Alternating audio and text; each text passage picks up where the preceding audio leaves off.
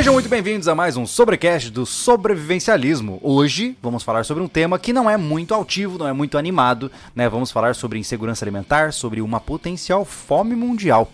Será esse um tópico thumbnail, clickbait é, bizarro ou existe uma real chance? Para debatermos sobre isso, estamos aqui com a nossa mesa, com a equipe SV, né? Começando, obviamente, por mim. Olá, eu sou o Júlio e eu acredito que vamos todos morrer.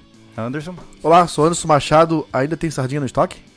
É, eu sou o Thiago, só passei fome em cursinho de sobrevivência. Boa! Maravilha! Uh, com essas apresentações feitas, a gente vai mergulhar nesse tema e eu devo lembrar logo de cara para vocês que esse tema ele vem derivado diretamente de uma postagem que foi publicado ontem ou hoje. Hoje, lá no nosso site. Exato. Se você não sabe, no sobrevivencialismo.com nós temos inúmeros textos onde você pode conferir, muitos textos traduzidos, alguns textos autorais também. Esse texto a que eu me refiro foi feito pelo Elton Tavares, foi traduzido pelo Elton Tavares do site Urban Survival. E é um texto com o título de Oito Sinais de que estamos rumo à fome global. Um texto, né, bem realista, com várias abordagens, com uma visão bem ampla, né? Mas eu acho que não é hora de se desesperar, não, mas sim de botar em prática tudo que a gente vem conversando ao longo dos Exatamente, anos aqui, né? Exatamente, é... falou, falou, falou certo, porque eu até coloquei na postagem da, da área de comunidade aqui hum. no, no YouTube que não é uma hora de, de, A gente não, não prega o medo, né? Não. Mas se prepare, né? É, eu acho que é importante. É aquela história, tudo depende da forma como é discursado. Né? A gente já fez um vídeo até recentemente criticando esse tipo de abordagem, né? E eu acho que a gente precisa falar das potenciais ameaças, uhum. só que tudo depende de como você vai falar. Por exemplo, nós fizemos um vídeo recentemente sobre a potencialidade da fome mundial causada por uma pesquisa de um artigo que mostrou que nós vamos ter uma fertilidade menor em zonas é, de produção agrícola. Uhum. Ou seja, nós estamos olhando para um artigo que propõe essa possibilidade com dados e pensamos juntos, será que vale a pena se preocupar ou não sobre isso? Ou seja, a gente traz as evidências, os fatos à mesa e a gente pensa se eles realmente são importantes para nós. O legal né? do texto é, é, que às vezes a gente é, pensa de coisas de forma separada, né? Hum. E a gente vê, por exemplo, pelo texto, quem, não, quem leu e quem não leu, vamos aqui já falar, que tá tudo entrelaçado, né, cara? Cara, tá é, o efeito, é o efeito borboleta. Total. Né? O bater de asas de um lado do mundo causa um tornado no outro. Aham, né? então. É a, por, por a globalização nos últimos. Ah, sei lá, 20 anos aumentou é, absurdo, é. né? Desde a Revolução Industrial, é. o mundo começou a se tornar cada vez mais um só, hum. né? E isso causa muitas coisas boas e muitas coisas ruins, né? Então, hoje a gente vai falar um pouquinho sobre isso. Eu vejo que dentro do nosso da nossa realidade, tem muita gente que fala assim: "Ah, para, ó, no Brasil tá tudo bem, a gente produz comida, nós somos o celeiro do mundo, né? E eu entendo de onde vem esse discurso, mas eu acho que ele é um discurso muito reducionista a, a pessoa está faltando ver o the big picture, né? Ou hum. seja, a imagem completa de como funciona. Lembrem-se que fome não é um problema de falta de comida, e sim de logística na entrega de, e a produção desse processo, uhum. né? Então ele é muito mais complexo. Tem gente que acha que é só botar um prato na mão de alguém, né? E não, uhum. né? Tem muito mais além disso, né? Além disso, já, já existe, existe pessoas é, passando fome por ah. conta de de falta de, de, eh, disso que tu falou, da logística, é. falta de, de, de dinheiro, de, tem, a, tem a comida na prateleira. É, mas e ele é o, não tem condição de comprar. Mas é que a fome não está só é, direcionada à falta de cultivo, né? É, desde o cara que do outro lado do mundo que manda fertilizante para cá, a saturação da terra. Sim. Né? Sim. Que ninguém e, sabe disso. E ainda assim, que cara, a terra um dia para de ser produtiva, né? E olha que loucura, você tem estimado, né? Um terço de todo o alimento produzido na terra vai pro lixo. Né, por sobras, por mau uso, por falta de entrega. E ainda assim você tem fome mundial. Você está você tá jogando fora né, um terço de tudo que você produz. Uh, e como assim existe fome mundial? Por quê? Porque a fome é um fator multifatorial. Né? Não é só a comida em si. É o transporte, é a economia, é o acesso, é a variedade de nutrientes. Uhum. Tem muita gente que, que não sabe, mas, por exemplo, uh, existem pessoas que podem estar em estado de obesidade e considerados pobres do ponto de vista de nutrientes. Por quê? Existe o fenômeno dos alimentos hiperpalatáveis, que são alimentos extremamente deliciosos de comer, como por exemplo, sei lá, uma Coca-Cola, coisa assim, só que eles são pobríssimos em termos de vit vitaminas e nutrientes. Então são pessoas que estão com um peso enorme, mas estão, entre aspas, comem muito, mas não são pouco saudáveis, como uhum. se estivessem passando fome. Olha Exato. que loucura, né, cara? Então é um problema gigantesco. Aquele que acha que, ah, mas no meu, no meu mercado tá tudo cheio. Cara, essa é uma visão muito reducionista, né? E ela pode causar, o, de fato, a queda de um preparador. O preparador, preparador que olha só pro que acontece na, na, na micro-realidade dele, ele vai ser pego de surpresa. É, o né? mercado ele não está abastecido para manter uma escassez. Ele está abastecido para manter uma demanda. É. Então, se houver uma escassez, o mercado não é o seu estoque. É. Muito pelo contrário. Uhum. Né? Exatamente.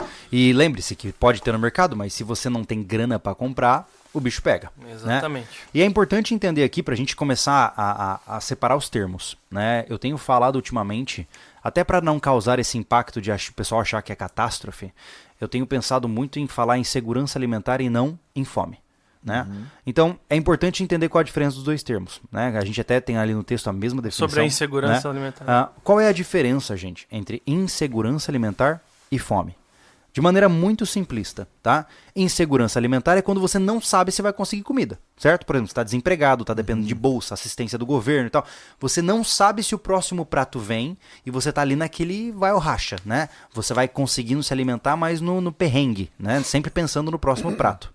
A fome é quando você não tem o prato. É quando, quando chega para você, é já uma situação emergencial, você está desnutrido, você está faltando com os nutrientes básicos do seu corpo, sua família está passando mal, existe doença, existe convolução social, e isso é fome. Né? Então, hoje o Brasil, durante grande parte das décadas de 70, 80 e principalmente antes disso, ele era o país da insegurança alimentar. Olha que loucura. Então, é, é, um país que sempre foi agrícola, sempre teve grandíssima quantidade de produção de alimentos, mas era um país gigantescamente assolado pela insegurança alimentar. A gente estava até ouvindo no podcast, estava até no podcast do Não Ovo, né? Nada a ver com o tema. Eles estavam falando que, é, estavam lembrando que na década de 80 havia o estímulo das crianças beberem Coca-Cola. Por quê? Porque tinha açúcar. Pelo menos segurava o guri de pé. Olha entendeu? Só. Teve estímulo é. público, né? É, então olha que loucura. Então, você imagina que era esse o nível de insegurança alimentar, né? De uma criança ter que comer um arroz com feijão e só, e não tinha mais nada. A gente já compartilhou histórias aqui, você já trouxe histórias uhum. disso. Uh, por exemplo, a sua infância, que você disse que dividia as coisas e tal. Isso é insegurança alimentar. Sim. Porque se você não dividir, não tem para todo mundo, uhum. certo? Porque insegurança não tá só também só... Meu, nessa época, por exemplo, não era de alimento. A segurança era financeiro, que é o que a gente vai acabar uhum. passando daqui o tempo. tem, né? né? Tem alimento, não tem o dinheiro para comprar né? E, e, a falta do dinheiro faz a gente mudar a compra, né? É. é como, como eu falei já muitas vezes aqui quando a gente fala de comida. É, um litro de leite tinha que durar. Uh, tinha que dar pro dia inteiro. É. Lá em casa eram cinco boca. Né? Vou tomar café com leite de manhã, café com leite à tarde. E aquela coisa, toma café preto, é café a mais, o café tá caro toma leite demais. Sim. Né? E, e querendo Também ou não, não, É, uma, é uma linha muito tênue. Se, por exemplo, amanhã o leite aumenta 10% no preço, já não tem mais leite. Porque as, o orçamento familiar já está ali, no limítrofe, né? É, por exemplo, ó, tomando zero lactose, também tem problema com lactose, né? Eu, eu, eu, ainda tá meio assim, eu acho que eu vou ter daqui, um, vai aumentar esse negócio. Uhum. Eu não sei se é o tipo do processo do queijo uhum. ou do chocolate que às vezes me dá um bug. Uhum. É, mas né? eu, eu, é bem forte, mas é, tem coisas que eu como que só dá, só fica, só fica mal-estar, né? Eu fico mal-estar e a barriga uhum. enche, uhum. ponto. Uhum. Aí eu eu tomava zero lactose, pá. Cara, fui no mercado é, semana passada, mais o Hanna fazer um, um, rancho lá. Cara, já mudei pra semi-desnatado porque tá oito e pouco o litro do leite, meu irmão. É. Aí comprei um semi-desnatado e foi pra seis alguma coisa, dois reais de diferença. Falei, cara, vou reduzir. Por quê? O dinheiro de novo. Sim. Me fez fazer uma manobra de um leite que eu tava já acostumado a tomar. Vou reduzir. Cara, se eu precisar tomar o integral de novo, Sim. outro saquinho, eu vou tomar, cara. E, e é importante entender que a economia está diretamente atrelada com a comida, porque se você ganha menos, ou se o seu dinheiro vale menos, ou se as coisas custam mais, uhum. você também pode estar sob risco de fome. Sim. Né? Então, o país pode estar extremamente próspero, mas se tem gente pedindo dinheiro na rua para comer, existe uma razão. É. Aquele é. cara está em estágio de fome. Essa, né? essa, essa parada, a gente, a humanidade mesmo está sempre na beira da fome. Sempre. Isso, né? É. é o que aumentou foi a questão da segurança alimentar. O que a gente está falando é, sobre esses oito, oito, sinais que a gente pegou no, que pegou uhum. no texto é que tá deixando com insegurança alimentar, né?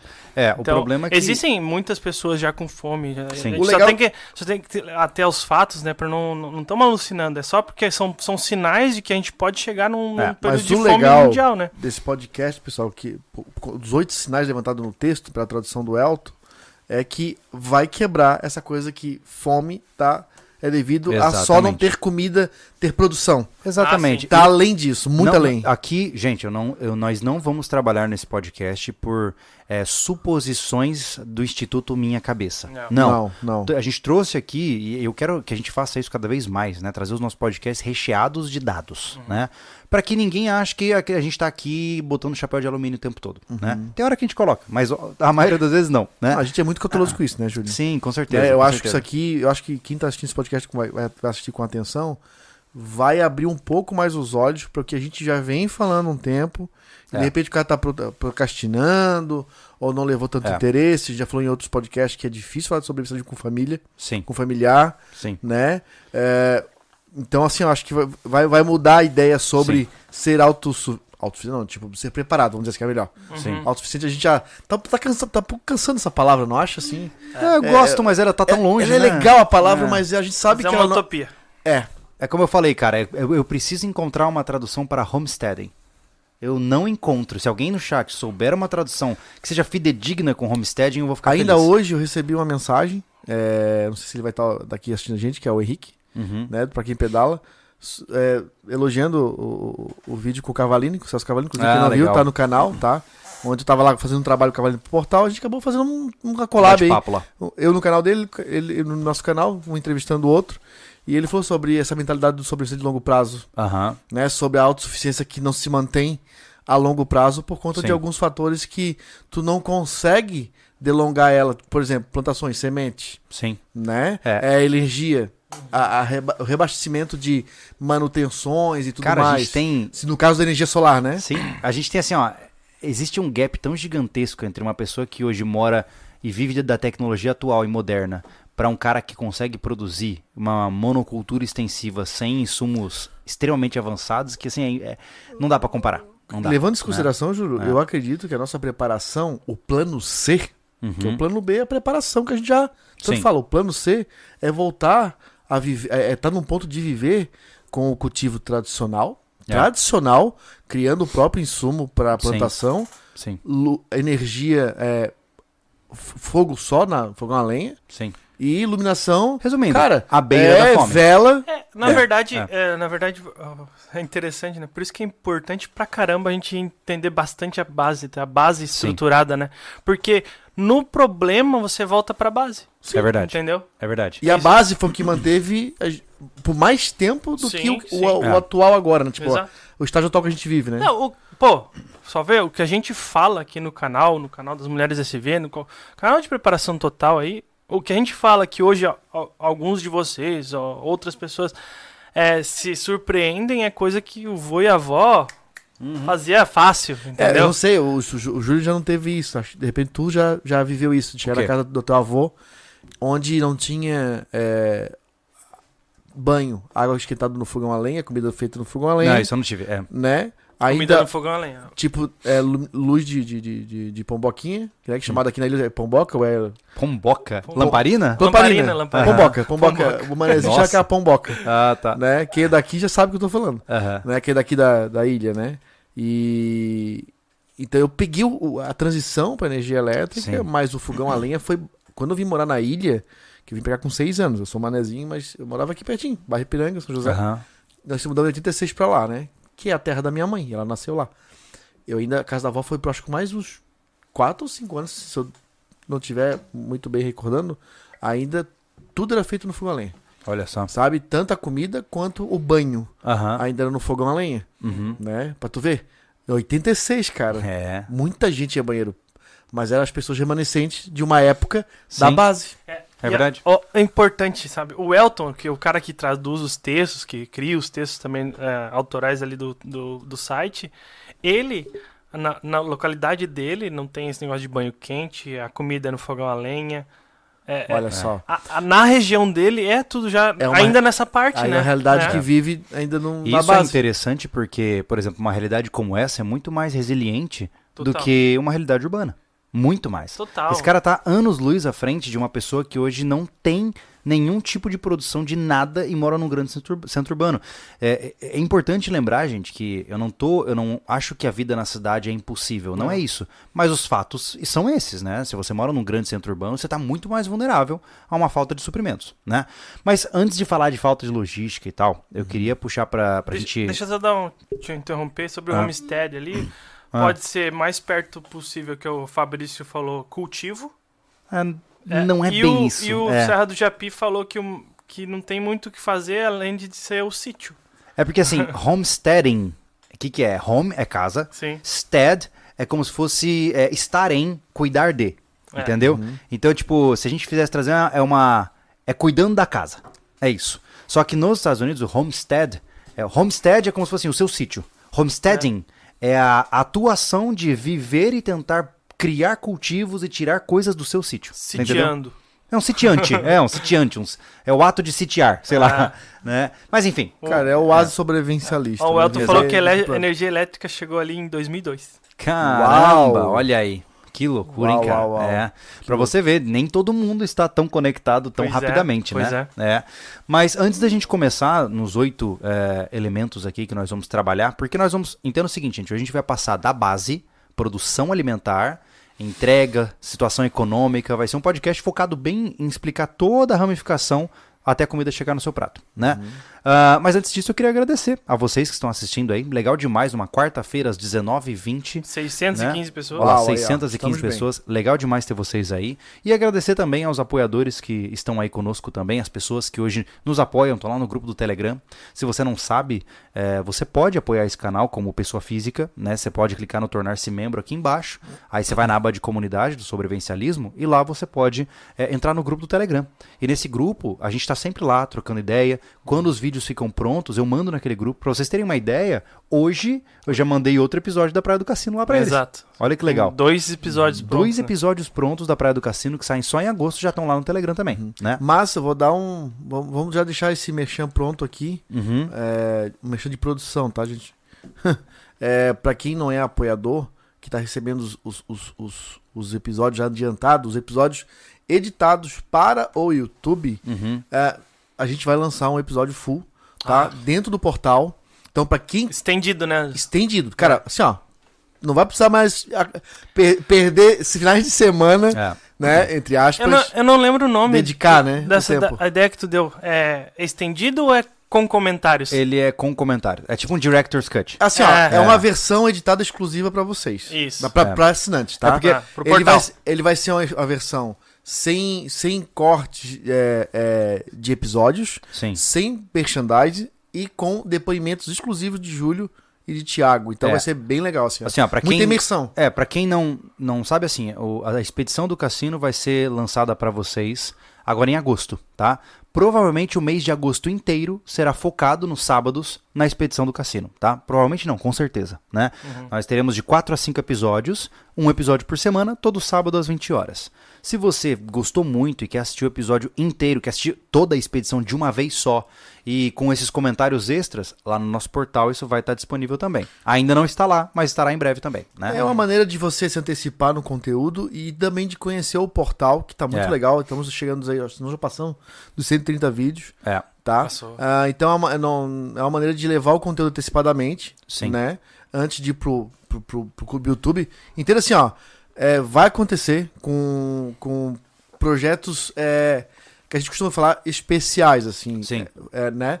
De ir primeiro pro portal, depois pro YouTube. É como as streaming já faz hoje em dia, né? É, É. Além, além de primeiro com conteúdo exclusivo É, também, com né? Conteúdo Anderson? extra. né? Isso, é. É, tipo, a, a ano- ODR, por exemplo, provavelmente ela vai pro portal antecipadamente. Quem quiser Isso. assinar e ver, Uhum. Bacana. Vai ver lá com, com tranquilidade, na hora Sim. que quiser. Aí vai ter uma data de lançamento. Provavelmente, geralmente vai ser 30 dias antes ou 40 dias É. antes. É. Tá? No do cassino não vai dar, porque O cassino vai dar. em cima.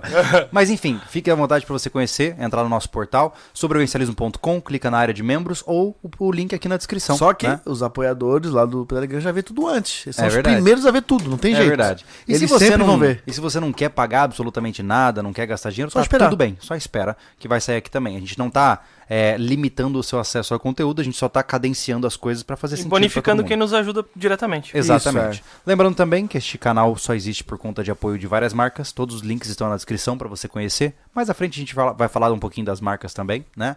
E vamos continuar nosso papo. Eu acho que é importante. Bora Depois lá. a gente fala das outras novidades. Vamos, vamos fazendo merchan por etapas. Tá bom? Bom, gente, vamos então falar um pouquinho como ah, eu acho que é importante, né? Quando a gente fala de fome, a gente fala de comida. Logo, o primeiro passo é entender de como essa comida é produzida, É. certo? Ah, e o primeiro passo, que é um dos indícios que é extremamente preocupante dentro do mundo da produção alimentar, é a escassez de fertilizantes Total. né? Ah, vocês já sabem que os fertilizantes existe, cara, existe uma controvérsia gigantesca assim acerca de tudo isso que está acontecendo. É, existem alegações e eu não sei dizer se são. Eu, eu assim, ó, eu acho que são, mas eu não tenho nenhuma competência técnica de dizer, tá? Mas existem alegações mostrando de que a gente está empobrecendo a terra do mundo de uma maneira drástica, né? Porque nós, como nós temos uma monocultura extensiva de rápido ciclo, com insumos constantes sendo colocados naquela terra, a gente está entre aspas matando o solo fértil. E esse solo ele não consegue se recuperar no ritmo que nós estamos consumindo dele.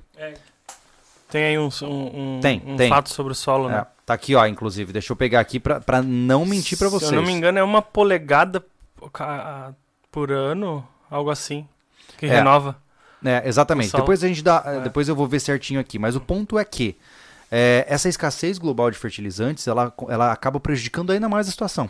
Porque imagine que hoje nós temos uma agricultura que depende de insumos, né? Não dá- a- você não consegue fazer milhares de hectares de soja ou de milho sem botar um fertilizante, sem botar lá o potássio, o o NPK, né, que eles chamam, Uhum. né? Todos aqueles outros insumos que, obviamente, quem produz sabe com, clare- com clareza. Só que é aquela coisa, no momento que todo mundo quer e as regiões que entregam estão com limitantes, como por exemplo agora que nós estamos nessa situação política em relação Rússia, Ucrânia e tudo mais, você tem uma, uma- um problema na logística de entrega desses fertilizantes. Total. Né? A, a gente estava até conversando com um produtor local aqui, eu não vou lembrar os valores, mas aqui, cara, na, aqui na nossa cidade, o preço do fertilizante já é Não, antes da pandemia ele pagava, se não me engano, 60. 59 e depois é, pra, foi pra. pra 80 no meio, hoje deve É. estar mais de 120 reais. Ele chegou a pagar 380. Olha aí, ó. O André que falou isso, né? É. O que, que ele falou? É, Era quanto? Eu, eu não lembro agora, eu Ele lembro falou que ele entre falou. 59 e pagou 300. Ah, não, tô falando da época do, do, do, Sim, do sim. Afonso. Meu- lá. ontem mesmo eu tava falando com meu tio, ele tem Aham. um sítio lá aqui no sul de Santa Catarina, ele Aham. falou que ele decidiu pegar das galinhas e fazer pouco. Caraca. É porque o que acontece? É, entendam o seguinte, gente. é, no final, ninguém aceita o prejuízo. No Brasil, nós temos uma, um pensamento um pouco esquizoide, assim, quando se trata de quem paga a conta. Né? É, parece que por alguma razão existem muitas pessoas que acham que as contas não vão chegar nela porque alguém vai pagar para ela. Né? Como, por exemplo, foi a questão pandêmica, ah, fica em casa, depois a gente vê a economia, e, e tudo isso afeta. Eu não estou dizendo se é certo ou errado, o fato é que, quando você prejudica uma economia, alguém paga a conta por isso. Né? É, a plantação, E- a plantação é, tem vários fatores, né, Júlio? Uhum. Combustível, aumenta o combustível das máquinas que trabalham na lavoura. É. A inflação aumenta custo dos produtos, né? Sim. Uma cadeia, Uma, né? uma guerra fora do país, no caso da Rússia, Exatamente. que tem os, os fertilizantes, então tudo isso vai impactar nesse Exato. custo. então né? imagina assim, ó, que se o cara gasta, se ele, tem, se ele vende o pé de alface para o mercado a um real, certo? E aí o fertilizante aumenta quase 300%, ele não vai ficar no prejuízo, porque senão ele vai falir. E ele não consegue plantar mais e ele vai vender a terra dele e morrer de fome, certo? Então o que, que o produtor rural faz? Ele repassa os custos aumentados da produção para o cliente, certo? Então, por exemplo, se o cara vendia uma alface a um real para o mercado, agora ele vende a alface a três reais para o mercado. E aí, essa alface para o mercado, porque o mercado paga imposto, tem que fazer. E o mercado, então, coloca o valor dele em cima dessa alface. Então, a alface que chegava para você, né, para você, o cliente final, por R$ reais no mercado, vai custar 8. Né? Eu estou utilizando um exemplo aqui que não tem base na realidade, mas é basicamente isso. O que começa lá atrás vai ganhando tração. Então, olha que loucura. Mas essa é a primeira manobra. Sim, A segunda que claro. ele pode fazer o quê? Ele pode colocar menos fertilizante e ter menos produção também. Também. Também vai encarecer. Só que agora, mas olha só a bola de neve relacionada ao fertilizante, tá? Imaginemos que a sua terra já não está produzindo tanto quanto antes. Então você tem que colocar mais insumo. Os insumos estão cada vez mais caros. Então você já está com uma terra pobre e gastando muito mais para produzir a mesma coisa que você produzia. E aí você vai mandar essas coisas para fora e você tem que botar num caminhão que agora está com o diesel três vezes mais caro do que há 10 anos atrás. E aí, esse caminhão então chega no mercado e o mercado ancora todos esses preços aumentados para o consumidor final. Então, é isso que é interessante entender. É, nós temos um péssimo hábito de achar que o universo gira em torno do que a gente vê. E não. Né? Se a alface, né, usando o mesmo exemplo, se a alface aumentou de um real para oito reais, a culpa não é do presidente, a culpa não é do Zé, a culpa é de um, é uma, uma questão muito grande que está por trás de tudo isso. É. Né? É, o- o- e é um problema também quando compulsoriamente tu baixa o valor de alguma coisa que tu vai pagar depois. Isso é interessante entender. O que acontece? O governo muitas vezes faz medidas protetivas, né? Eles bloqueiam a economia. E está marcado na história que toda vez que o governo decide fixar os preços, dá ruim depois. É, né? até Baixar com que nem agora, baixou a gasolina, né? É porque pensa comigo, ó, vamos usar o mesmo exemplo da alface que é o que já está consolidado aqui, certo? Imaginemos que a alface agora, do ponto de vista de custo de produção, entrega e tal, precisa custar 8 reais. Aí o povo vai lá, não, eu quero alface mais barata. Aí chega lá o, o presidente Zeca de Piriba e ele assina, a partir de agora, a alface é 5 reais. Pronto. Mas e aí? Como é que fica o produtor que vai ficar no prejuízo? Ah, não, mas aí o governo vai dar um subsídio para ele. Tá, mas e de onde vem esse subsídio? Vem do próprio produtor que pagou as taxas dele. Exato. Então, é- é- não, tem, não tem almoço grátis. E outra sabe? coisa, ah, por exemplo, eu acho que com arroz deve ter acontecido isso. Aumentou bastante, é, não tava valendo a pena pro, pro produtor. O que ele vai fazer? Ele vai plantar outra coisa, cara. Uhum. Exatamente. E aí, diminui a, a- a quantidade de produto, aumenta o valor. Aumenta, Exatamente. tem a demanda maior. E ele muda. É. Sim. A regra é essa, o produtor, ele, ele não é, ele não aprendeu a plantar só o alface Não. ou só a beterraba. Ele vai plantar milho se Exatamente. convém pra ele, você vai plantar, sei lá, mandioca. Sim, E cara- fica aqui um, um lembrete pra todo mundo, tá? Ó, cara, é batata isso, tá? Quando o governo decide intervir em algum preço de alguma coisa que você usa na sua vida, prepare-se. Porque vai ter um período onde esse preço vai estar bom e depois ele vai fazer assim, ó. A puf, conta vem, pô. A ele vai vem. subir. Porque ele vai, ele vai dar o salto que ele tinha que ter dado de uma maneira drástica, em vez de continuar na gra- da- gradativa subida. É igual né? 2012, 2016. Tu vê, ai que legal, tá tudo tão fácil. É, E exatamente. quebra todo mundo. É, então assim, é, toma cuidado com essas premissas, porque não existe almoço de graça, tá? Alguém sempre paga a conta. É, a, a É. questão é a seguinte, cara. A questão é que tu tem que ter uma memória boa. É. E você fala sobre ah, o problema que acontece agora, é, daqui um ano e meio, mais ou menos, É, na média que você 18 vai meses. conseguir, vai, vai sofrer a consequência. Porque, claro, é uma cadeia gigante, né, cara? É, mas eu acho que vale. é, concordo, Thiago, desculpa ter te cortado no final. E vale, acho que vale o recado pros antifertilizantes aí, né? Tem muito Hum. pessoal que não gosta, que é contra. Uhum. Cara, entenda que sem esse sem esse produto, sem esse insumo, aí mesmo o bicho pegava. Ah, isso Não e o exi- defensivo, né? Literalmente. Os defensivos. É, Pessoal, não- literalmente. Não, É, existe total. uma, uma alcançar a demanda da É. necessidade mundial É que- de- no quesito alimentar, alimentar sem os insumos de É fertilizantes. que nós criamos um castelo de cartas. Aham. Nós criamos uma sociedade que não vai conseguir transicionar do industrial para o orgânico sem causar algum tipo de impacto. Se desde sempre, imaginemos que nunca existiu a, a, a monocultura gigantesca com fertilizantes defensivos e tal, se a gente sempre tivesse uma pegada orgânica, sempre, né, ah, provavelmente a gente conseguiria mantê-la, né, porque a população seria menor, a gente teria muito menos eh, abundância de comida, né.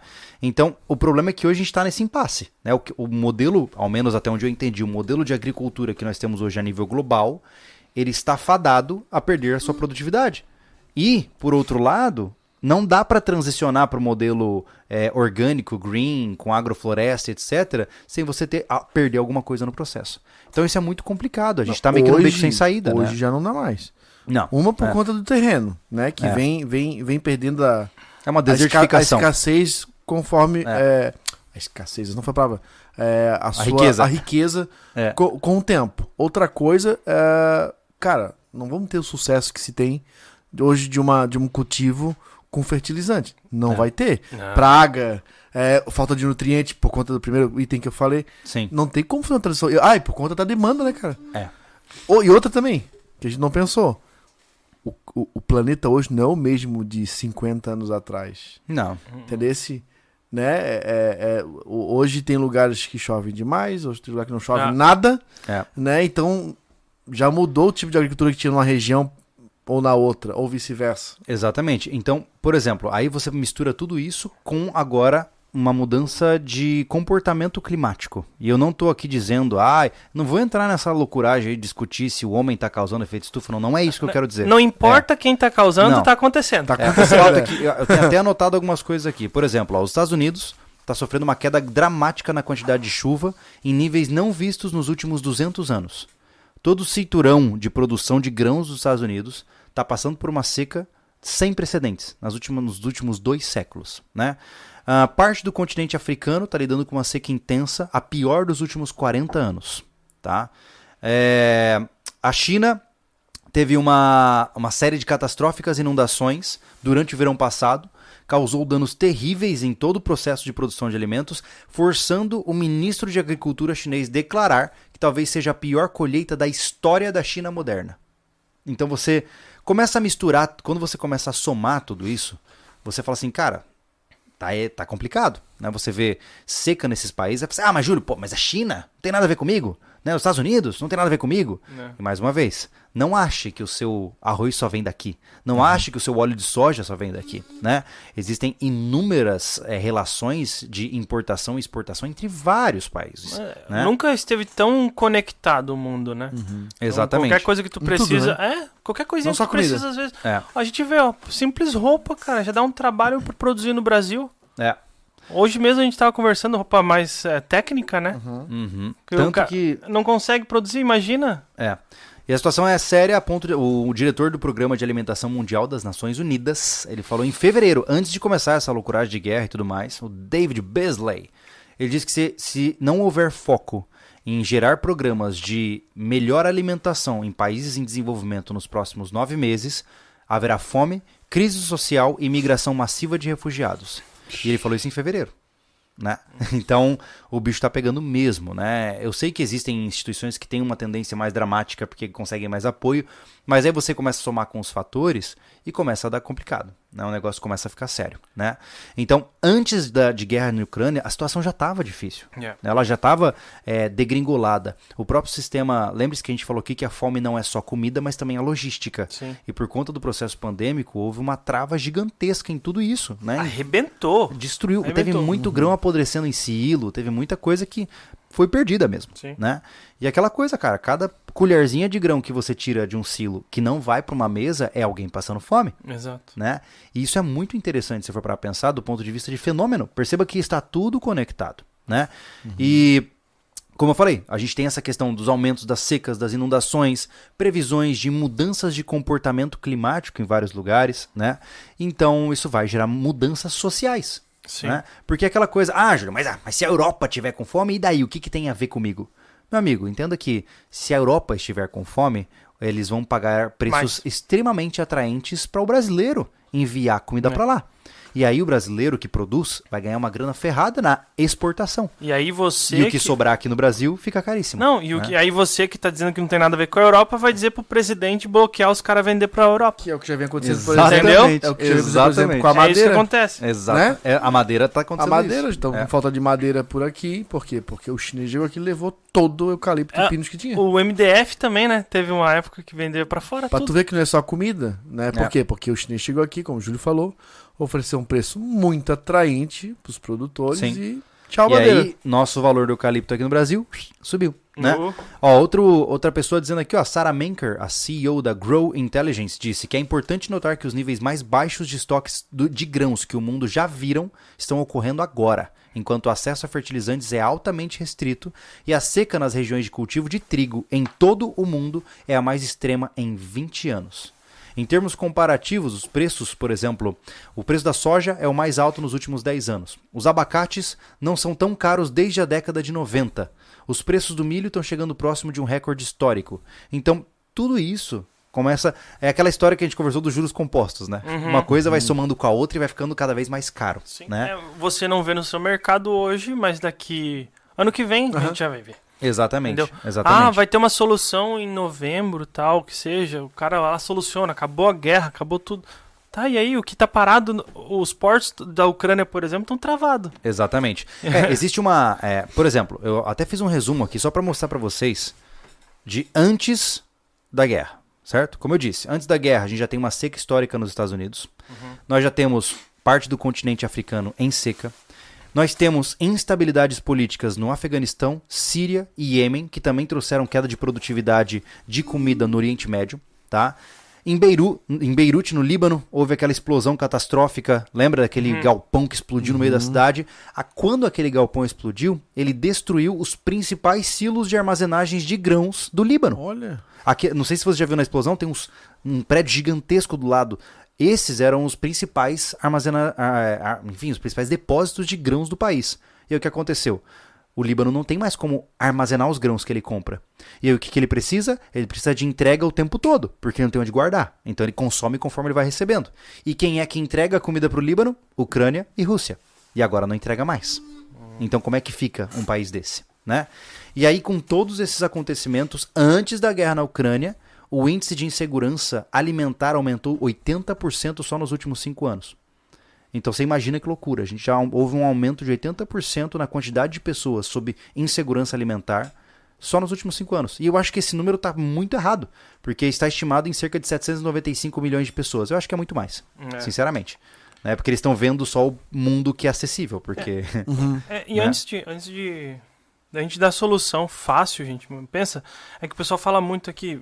Claro que é é uma baita solução, só que ela não é de curto prazo. o quê? É, agrofloresta, essas coisas assim. A gente vai conversar a gente vai sobre conversar isso. sobre É. essa solução, mas o que, eu, o que eu quero pontuar é o seguinte: é, independente, ah, tem que começar. A gente vai sofrer essa consequência. Vai, é. Ah, não, não É é. inevitável, né? É, não é de. Eu tô falando em humanidade, né? Eh, Teremos consequências drásticas sobre esse tipo de comportamento do- de- desses últimos cinco anos. é. Entendeu? Teremos é, mudar o mindset, culturalizar as pessoas, isso é longo prazo, gente. É. Então vai ter um momento de que você vai precisar de realmente Vai de ter uma- preparações. Uma época da Ravina, um momento de punk, né? Exato. E Eu, eu queria só, é, pra gente finalizar essa parte de geopolítica, é lentamente ir pra parte prática pras pessoas e tudo mais. Uhum, legal. Aí o que aconteceu? É, o resumão do Júlio aqui, né? Uma vez que começou a guerra na Ucrânia, né? O- o- a- situação já tava dark pra caramba, né? A gente já não tinha o suficiente pra manter o mínimo. Quando a guerra começou, é, as pessoas não sabem. Ninguém sabe da Ucrânia antes da guerra, né? A Ucrânia não existia na cabeça das pessoas, né? É, foi a guerra que trouxe a Ucrânia pra vida. Mas, antes disso, a Ucrânia, ela era um dos principais produtores agrícolas do mundo. Ela era o maior produtor de milho do mundo. Oh, perdão, o terceiro maior de milho, o terceiro maior de trigo e o primeiro em óleo de girassol. É. A Ucrânia. Olha, e a gente não sabia disso. E a né? Ucrânia e a Rússia estão entre os cinco, né? Exatamente. E a Ucrânia, ela, a produção ucraniana, ela alimentava aproximadamente mais de 400 milhões de pessoas ao redor do mundo, só com o que eles produziam ali. Olha só. Né? Porque a Ucrânia está num cinturão ali de terras férteis que pega parte da Rússia, pega a Ucrânia, que é gigantescamente beneficiado, né? A Ucrânia entregava 9% de todo o trigo produzido no mundo. Naturalmente, né? ah, agora que a guerra começou, a produção simplesmente não vai haver colheita esse ano, porque o trigo vai apodrecer no campo, a, não ser que algum fazendeiro queira caminhar com um trator no meio de tanques, né? Não há formas de colher esse trigo, não há formas de armazenar esse trigo e não há formas de mandar esse trigo para fora, certo? E aí quais são os impactos que isso vai acontecer no microespaço ali, Ucrânia, né? Porque por enquanto ainda não venceu o prazo que seria desse trigo estar Exato, mas no lugar de destino, né? Exato, existem muitos portos que foram destruídos, foram tomados, há bloqueios navais, minas terrestres, minas navais. O negócio não vai dar. Vai apodrecer tudo isso, né? E aí quais são os impactos imediatos, tá? Por exemplo, o Egito, eh, 30% das calorias do país vem do trigo. E eles não produzem o suficiente nem de perto. Pra você ter uma ideia, 82% do trigo do Egito vinha da Ucrânia. 82%.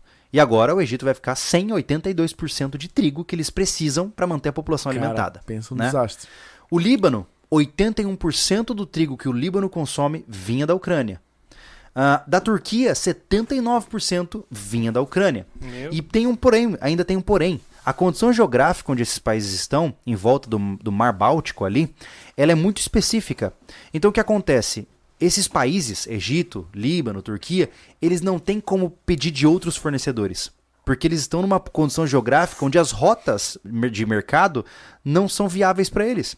Então, se eles pedirem, por exemplo, ah, mas o Brasil manda para eles, o preço vai ser altíssimo, porque está totalmente fora do, do rumo. Viabiliza, É. Então, vai se tornar impraticável para a população. Ah, mas o que, que tem a ver o Egito, o Líbano e a Turquia? Cara, um país com fome é um país que entra em guerra Exato. entendeu? E aí a guerra se espalha, né? E isso a gente está falando só do que está acontecendo de imediato, né? Imagine que, se eu não me engano, eu até comentei contigo, lembra na, na Rural Business lá, o canal que eu acompanho, é, a China mesmo virou um, um bueiro, um gargalo de óleo de soja e óleo de, de- óleo de girassol. Eles eles estão aumentando, assim, a, a quantidade de óleo de, de soja é, importado pela China é assim, tá a nível galácticos, assim. Eles, eles aumentaram cerca de mil por cento o consumo de óleo de soja nos últimos 10 anos e eles estão pegando tudo que podem de todo mundo, porque a China é um país da fome, né? É Todo porque- mundo diz que a China tem fome, porque é um país com bilhões, de Bilhões, pessoas. é. Já pensou, cara? O Brasil tem 210 milhões, eles têm bilhões de pessoas. E, e- e é isso que eu, que eu quis eh, dizer quando o cara fala que ah, é só tu plantar. Não é, só- ah, não é só tu plantar para esse nível humanidade. É. Cara, é, tem, quem é que tem capacidade? Vai pra uma cidade e pesquisa simplesmente ali, não é no centro, e pergunta É. pro cara de onde vem o, o ovo frito. Tá? Exatamente. Entendeu? É, Exatamente. basicamente o cara não sabe, o cara não sabe de onde veio o bife, como é que o bife é feito, E, e sabe? sendo Esse tipo realista, coisa. cara, é. Cara, olha, por, por exemplo, hoje, tá? Nós temos 7 hectares à nossa disposição, Uhum. certo? Nós podemos trabalhar. Se a gente quiser, meu Deus, vender tudo que a gente tem, gastar tudo lá, ainda assim, mesmo entre aspas, com dinheiro suficiente, a gente não vai conseguir se alimentar só com o que a gente produz. Não. Porque alimentar não é só ter terreno e não é só plantar. Você tem que ter conhecimento, tem que ter tecnologia, tem que ter. Cara, não é do dia pra. Eu acho massa. tempo. Eu acho massa essa concepção que muitas pessoas têm de que se ele for pra uma chácara ele vira produtor rural. Tipo, não! Não! Totalmente o contrário, né? Totalmente, cara, é muito difícil produzir alimento. É, O dia que você tentar produzir alimento, você vai ver, caraca, como é que os caras conseguem? é. Porque é uma, é uma ciência gigantesca, assim, aplicada na prática, né? Então a gente tem que quebrar essa, essa mentalidade que ah, é só produzir comida. Não, não é. Não é mesmo, sabe? É isso, mas o, o, o principal é, não é só produzir comida. Então tu vai tá condenando muita gente no curto prazo. E esses aí vão sentir o, a descida do gráfico. E é exatamente aí que entra o segundo ponto. O problema é que quando pessoas ficam sem, com, sem comida e ficam com fome, você tem problemas sociais. E esses problemas sociais são revoltas, são tumultos, são, é, enfim, saques. Cara, pessoas que estão com necessidades, elas não pensam muito bem. E elas vão tomar de quem tem, mesmo que seja de forma injusta, porque elas querem alimentar suas próprias famílias. Né? Isso é- já aconteceu inúmeras vezes, vezes ao longo da história. Então, qual é o precedente da guerra? A fome. Né? E qual é o posterior à guerra? A fome. Então, a fome, ela sempre foi, é, tirando situações de desastres ou doenças específicas, a fome sempre foi o primeiro desencadeador de grandes crises mundiais. É só você ver a história. Recomendo para quem não conhece, já recomendei várias vezes esse livro aqui, eh, The End is Always Near, do Dan Carlin, um livro fantástico, onde ele avalia a queda de várias civilizações ao longo da história humana. E é sempre a mesma história, cara. Na hora que falta comida, todo mundo desbaratina. né? É verdade. Então, e assim, ah, mas ah, o Brasil produz. Cara, tá? Beleza, vamos pensar no melhor cenário do mundo, tá? O Brasil er- ergue uma muralha gigantesca em volta dele, entre aspas, né?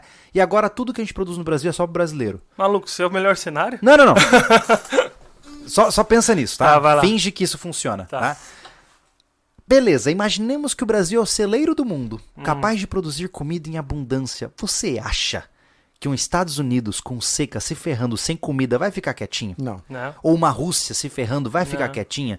Eles vão vir pra cima, Eles meu irmão. vão, eles vão Entendeu? desconfiar que a gente tá criando armas de. Nucleares. É. Nucleares, entendeu? Armas vão, vão químicas, trazer né? aqui a guerra, a gente quer É. a paz mundial. É, é, que guerra? Operação. É, Não, operação. então o que acontece? É, não se enganem. A nossa relativa paz no Brasil hoje é porque eles ainda têm o suficiente lá em cima. Uhum. Quando acabar lá em cima, eles descem pra pegar aqui embaixo. Exato. é assim que funciona, né? E assim é pro, pra água, assim é Pra pro tudo. petróleo, no, fu Pra no tudo. futuro, Sim. né? A maioria, da, a maioria das, das, das operações foram por conta de petróleo, né, cara? Exatamente. Não tinha nada de arma química. Não, e se cacete. teve, eles botaram lá pra ter essa justificativa. Exato. Então, assim, o que eu tô dizendo é que, perceba, o principal desse nosso papo, antes da gente ir pra parte prática, é você perceber como tudo está conectado. Tudo, né? Ao cara que é programador no centro de São Paulo, ele é afetado sim pelo agricultor que não tá plantando na Ucrânia. De uma forma que ele nunca imaginou. Né? Por vários eh, esquemas intrinsecados que uma coisa se conecta à outra e ele vai pagar o preço por isso. Né? E por que, que a gente tá falando isso aqui? Porque eu acho que vai vir zumbis e você vai sair lutando pela sua vida? Não, cara. Mas assim, eu não sei você, mas é, eu tenho uma família e, e me, me dá um quase um mini pânico pensar em ver minha família passando fome. Eu não consigo imaginar como uma pessoa que tem esposa, que tem filho, enfim, que tem parentes, né, pai, mãe, consegue dormir à noite pensando, nah, e daí? não funciona assim, É. né? E quando você começa a olhar esse panorama, que é feio, né? Um panorama que não é agradável, por exemplo, existem indicativos muito fortes de que os Estados Unidos passará por uma recessão econômica pesada a qualquer momento. Tudo isso somado com guerra, somado saúde, somado com pandemia, somado com desertificação de solo, somado com escassez de fertilizantes, somado com preço do combustível. Você vai somando tudo isso e você começa a perceber, caramba, teremos tempos difíceis à frente. Eu não estou aqui dizendo que a gente vai ter o, o apocalipse no mundo, não, mas teremos tempos difíceis, né? Essa abundância que a gente tem hoje vai diminuir, né? Então É. o cara tem que estar preparado para isso, né, gente? Exato, a gente tem aí uma, uma janela, vamos falar assim, do. Se nada melhorar, a gente tem uma janela de dois anos aí. Uhum. Dois a três anos. Eu acho. É, eu, eu diria que um pouco menos. Não, É. eu digo no, no, no- na base do, do gráfico, entendeu? Aham. Isso aí eu acho que tem, uma- tem uma janela. Então, é tarde, mas não é tarde demais. É, isso é Hum. verdade. Então, assim, o, o que o Thiago tá dizendo de maneira simples, tá? Nós temos dois anos pra aguentar a porrada que tá vindo. Uhum. É isso. Tá? Então, Mas no sentido de, de preparação. de mudança É, ou pra se preparar? De de preparação. preparação. Porque o que acontece? Hoje, como é que é a situação? A gente tá num lamaçal, tá? Com as pernas até, com com as pernas até a canela de lama, certo? E você olha no horizonte e fala assim: caraca, tá vindo uma tempestade. E quando essa tempestade chegar, a lama vai amolecer e vai me pegar até o pescoço. Ela vai Só que- então, só que assim, o que eu tô dizendo é: esse é o cenário em que estamos. Tem lama no chão, só que você tá vendo que vai vir mais. Isso. Entendeu? Pra isso, pra tudo, para isso, né, para essa para essa para essa para esse prazo que estamos falando aqui, é assistir o podcast que a gente fez sobre é, Sobre finanças. sobre finanças. É. Com a Avelino e com o Mac. É. Entender? Não, não, que a gente fez entre nós. Uhum. Ah, sim, sim, Entendeu? verdade, verdade, Da- das manobras que a gente tem que fazer Sim. e tudo mais, né? É verdade. Então, só isso tem, o que nós temos pra fazer. É. Não é sair que nem o louco plantando também, quem para quem pode. É, eu acho Né? que assim, ó, é um planejamento. Né? E cada um tem que fazer nas suas condições. É que nem eu, eu vejo que algumas pessoas ainda estão presas àquele discurso, ah, mas sobrevivencialismo é coisa de rico. Não, não é. Né? Na verdade, quem é sobrevivencialista é o pobre. o pobre é sobrevivencialista. O rico não precisa ser sobrevivencialista no mundo normal. Né? Mas o que eu tô pontuando aqui é o seguinte: é, imaginemos que nós vamos ter nos próximos dois anos uma intensificação. Tem gente que acha que uma crise ela acontece assim. É. Ah, uh, meu Deus, acabou o mundo. Não, não é, não é um meteoro. É, não é entendeu? filme, gente. Não é. Não, não é do dia pra noite as pessoas estão nas ruas. Não. Isso é uma panela que tá fervendo com o sapo dentro. O sapo vai morrer fervido sem saber, né? É aquela história. Se a gente voltasse, vamos colocar aí, vamos voltar em bem, bem pouco. Ah, Vamos voltar em 2005. E eu te falar que você tava pagando 7 pila na gasolina, você ia dar risada de mim. tá louco? Você fala, para, Júlio, você tá alucinando. Como assim 7 reais numa gasolina? Né? Todo mundo ia achar que é um absurdo. Né? E é a mesma coisa do exemplo que eu falei do livro que eu acabei de falar. Né? No livro lá, do Dan Carlin, ele fala: se você voltasse no tempo, no auge de Roma, chegasse pra um romano andando na rua e falasse assim: sabia que tudo isso aqui vai virar ruína? ele ia achar que você é um doente. Ele achar que você tá louco. Né? Então é mais ou menos isso. Né? A, a gente percebe os, os parâmetros, percebe o horizonte e a gente tem que se preparar pra isso. É igual, né? é igual não. Assim, alguns relatos Aham. nos Estados Unidos sobre aumento de combustível, é, inflação. Isso aí, cara, não é comum por lá. Não. Entendeu? E os caras estão ficando loucos. E Se tu, se tu falasse pra ele antes da pandemia, que fosse dois anos atrás, que ia acontecer isso, os caras vai te catar, sai daqui, seu brasileiro. exatamente, entendeu? Tem isso, é coisa bem recente, entendeu? É. a, Roma, a Roma moderna é os Estados É. Unidos. E vale lembrar que não estou dizendo aqui que depois de dois anos as pessoas estarão numa cidade devastada lutando pela sobrevivência. Não. Não, é isso. Mas, cara, é um período de recessão. Período de recessão significa o quê? Pouco dinheiro na, na família, pouca comida na mesa, né? É, insegurança constante, aumento É da assim, violência. Tem muitas manobras pra fazer até chegar no caos uma família, né? Ela vai passar a consumir menos tudo que ela consome, como a gente já falou no podcast de, de, de economia. Uhum. Ela vai primeiro fazer um, um fechamento de contas que não são necessárias, Uhum. tá? Começa Beleza. cortando o gasto, né? Isso, é. É. Ah, ou ela vai. De emprego não é a solução que, se, se houver um desem- desemprego, ela não consegue emprego no Mas, secundário. mas começam a surgir os empregos informais. Bico, né? Beleza. Começa a surgir. Mas entendeu? acontece, o cara vai vender algum imóvel, um segundo, terceiro imóvel que ele tenha, Queimar patrimônio. vai queimar patrimônio, carro, Uhum. entendeu? Se pra é, focar só no recurso, Uhum. né? Vai haver um empobrecimento, vai enxugando, É, né?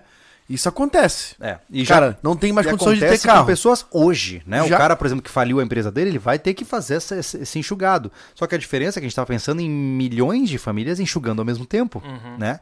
E tem, tem família que não tem mais o que enxugar. Pensa, hoje, tem muita gente, eu imagino que aí no chat tem a gente falando isso, pô. É, o cara hoje já quase mal dá conta das contas dele. E ele já cortou todo o fútil. Ele já não tem mais praticamente nada, certo? O cara tem só a internet. E olhe lá, e já tá quase não dando conta. O que, que esse cara vai enxugar, mano? Sabe? E é, é esse o problema principal. É esse o cara que vai passar por situações difíceis, principalmente. É, entendeu? O problema, eu acho, assim, é quando tu tá na crista da onda, tu não pensa em quando ela acabar, tá ligado? E chegar na beira do mar. marola, né? Entendeu? É. É, é, esse é o problema, cara. É, e o Serra do Japi falou bem, cara. Seja rico, seja pobre. Prepare-se. Exatamente. Entendeu? Exatamente. Porque você não tá sempre na, na crista da onda. Não. Então, saiba que você. São duas máximas. Não vai estar sempre ruim e não vai estar sempre bom. É. É tão Nem o estado é tão- contínuo. É tão Exato. complicado é, é, essa situação pra gente, né? Vamos falar um pouco rapidamente do pessoal. Nós três estamos na mesma situação, né? Nós queremos, temos um terreno, queremos fazer nossas casas. Uhum. Uhum. Como é que a gente lidar com uma situação dessa, de querer fazer nossa casa, que o custo não é, não é baixo hoje, Não. sendo que a gente tá falando sobre isso e temos que nos preparar com isso ao mesmo tempo, É. né? Hoje ninguém troca de carro porque Cara- porque não não se há, não se tem um, um- financeiro mais mais extenso, mais largo, né, que se ganhe mais para manter um carro mais caro. Eu mesmo fiz a estratégia do conto. Uhum. Comprei um carro em novembro, vendi mês passado e comprei Uhum. um carro mais barato. Logo porque uma quilômetro em dia, para começar. Uhum. Outra que cara, eu não tenho condições de manter esse carro daqui a alguns anos. Ele vai começar a dar alguns é, alguns problemas de mecânica, de manutenção. Eu não Uhum. tenho dinheiro para isso. Por quê? Porque eu também estou economizando dinheiro por uma casa É, e agora com uma possível crise. Uhum. exatamente. Então, assim, ó, tem que selecionar o que, que eu posso manter. Opa, o carro, vamos tirar esse carro de lado, que é mais É. caro, vamos buscar outro que é metade do preço de custo de manutenção, né? Ah, a casa, a gente, a gente, se tudo der, der M, né, Uhum. a gente vai cortar no meio o custo da casa. Infelizmente. Total, total. Vamos fazer uma casa simples, uma casa pela, Barraquinho. me- pela metade, É, barraquinho, Né? pô. É aquele Ah. negócio de eu não vou ficar na chuva. claro, e, Exato. e Cara, sair ó, do aluguel. Olha só, gente. Mora um no barraco que tá lá hoje. Mora um no container. Só falta uma casa. Da caverna. Pronto na caverna. Pronto. Aí. Mas assim, ó. Mas é, isso a gente brinca, mas é uma realidade. Eu, eu, na boa, a gente Não tem morar um, na a, caverna, a gente tá? tem, um- a gente tem um prazo. A gente tem um prazo hoje É, pra, pra mudar pra lá, até porque a gente não quer ficar pagando aluguel, né? Pro resto da vida. É. Mas se até, vamos supor, né? Cada um aqui estipula uma data, dois anos, às vezes três anos, quatro anos, julho. Sim. Tiago também depende de uma situação pra ele construir, né? Do imóvel que ele tem à venda lá na Cachoeira, na Cachoeira, na, no norte da ilha. Quem quiser, ó, faz contato com ele. Quem quiser comprar um a- terreno. Uma casa ah, próximo de Canasvieiras. Ah, mas cada um tem, tem sua realidade, né? Mas se tudo der um pepino, cara? Corta pela metade. Corta. Ao invés de uma casa de 100 metros quadrados, vai ser 50. Exato. Exatamente. E, corta, e, e quando, né? A gente E vai que dá. É que seja, né, cara? Aquele negócio, pô, eu já morei em, eu já morei em em 12 metros quadrados e meio. É. Entendeu? É, o- na necessidade, tu tem que se virar. E é isso. É, eu acho que ah, tudo depende do coefici- coeficiente de perrengue que o cara passou É, na vida. É verdade. É, o que Entendeu? a gente não Você pode, conhece, o né, que a gente o- não pode no processo, essas coisas que a gente conversa aqui, pessoal, numa situação dessa, a gente tem que criar é, novos planos para continuar rodando as coisas minimamente confortável. É, o mínimo que eu digo é ter comida, Uhum. Uhum. né, e o dinheiro para pagar as contas básicas, Básicas, luz, é. água, né. Ah, Me fugiu agora. a gente, ah tá, a gente tem, que- tem- tem que estar com a cabeça alinhada para que isso não seja frustrante no processo. Isso é a tal da resiliência que a gente sempre comenta aqui. Não é Tá? nisso que o casal Porque se separa. todo mundo aqui tá é. sonhando com uma casa legal. Sim. Mas se Sim. eu não conseguir fazer aquela casa legal, que eu também não vou morrer de decepção e Não. frustração, porque eu fiz uma casa menor e Vida não, que tão, segue. não também acabar. Vida que segue. É- Exatamente. É, aquele né? negócio, ó. Pô, quando eu casei, a gente tinha um plano. Eu fiz minha casa como se fosse uma. A gente chama de edícula, não sei se no Brasil inteiro é, É. a mesma coisa. É uma casa no fundo, né? Puxadinho lá do Um fundo. puxadinho né? no fundo. E o nosso plano era fazer a casa Na frente. na frente. A casa. Ó, Uhum. era, o nosso plano, tal, tal, tal. E aí, cara, de repente a empresa da Kellen saiu de Florianópolis e foi pra São Paulo, demitiram ela. Eita. Aí ela ficou dois anos desempregada, caçando, fazendo bico, né? Mas desempregada da, da segurança. Foi mudança de plano, cara. E É. não foi. Não, não, não, não tem o que fazer. Ah, não tivemos uma casa dos sonhos. Foi a dica que segurou as pontas. Foi a que segurou as pontas. Exatamente. Mas uma coisa importante é o seguinte, a gente acaba, quando a gente fala de comida, a gente tem que falar de dinheiro, né? Mas eu acho que é legal a gente focar na comida, né? Até porque finanças a gente falou bastante, É, exato. né? E eu queria focar de novo na comida. Então assim, ó, é, independente de você ser bem de vida ou mal de vida, né? É, existem coisas que você pode fazer, né? Existem muitas coisas que você pode fazer para se preparar para esse período, né? E a gente já falou um pouquinho sobre isso, É. né? Eu acho que a gente pode falar um pouco mais, né? É, e agora vamos entrar no patamar de, de ações, Ações. tá? Então entendemos que o mundo é vasto e de que muitas coisas que acontecem lá fora batem em você, né? Entendemos que o horizonte está meio escuro, né? E a gente tem que se preparar abrindo guarda-chuvas, né? Exato. Vamos passar por uma, uma eclipse. Exato. E aí eu- Entendemos que dinheiro e comida estão intimamente alinhados, Sim. certo? Total. Exato. Agora vamos falar de comida, né? Cara, falar de produção alimentar é difícil, né? Falar de buscar por estocagem é muito difícil, né? Mas é possível, Sim. né? Como que é possível na visão de vocês? A estocagem é mais realista do que a produção. Total. Oh, Muito mais. Ah, curto curto É. prazo. É o que acontece é o seguinte. Exatamente. O cara, o cara, o que acontece? A gente tá falando um negócio, ele descobriu agora. O que que tu tem? Tu tem o agora pra começar. Tu não tem o anterior pra chorar, nem o futuro pra chorar também. Tu tem o agora, começa agora. O que que tu pode fazer agora? Exato. O mais próximo é o que o Anderson falou. É. É a estocagem. É o mais próximo, ah, mas eu não tenho dinheiro. Diz, Cara, cara, começa. Sabe o que é interessante, só- gente? É, tem uma coisa aí que é, é emocional, tá? Mas é muito legal. E eu te convido, tá? Se você não tem absolutamente nada na sua casa, você tem comida pra uma semana na sua casa, agora, tá? Vou te convidar a uma experiência que você vai achar interessante, tá? Quando você for no mercado, da próxima vez, compra 5 quilos a mais de arroz, o bendito arroz que a gente tanto fala, né? Compra o arroz, tá? E aí você leva pra sua casa, 5 quilos a mais.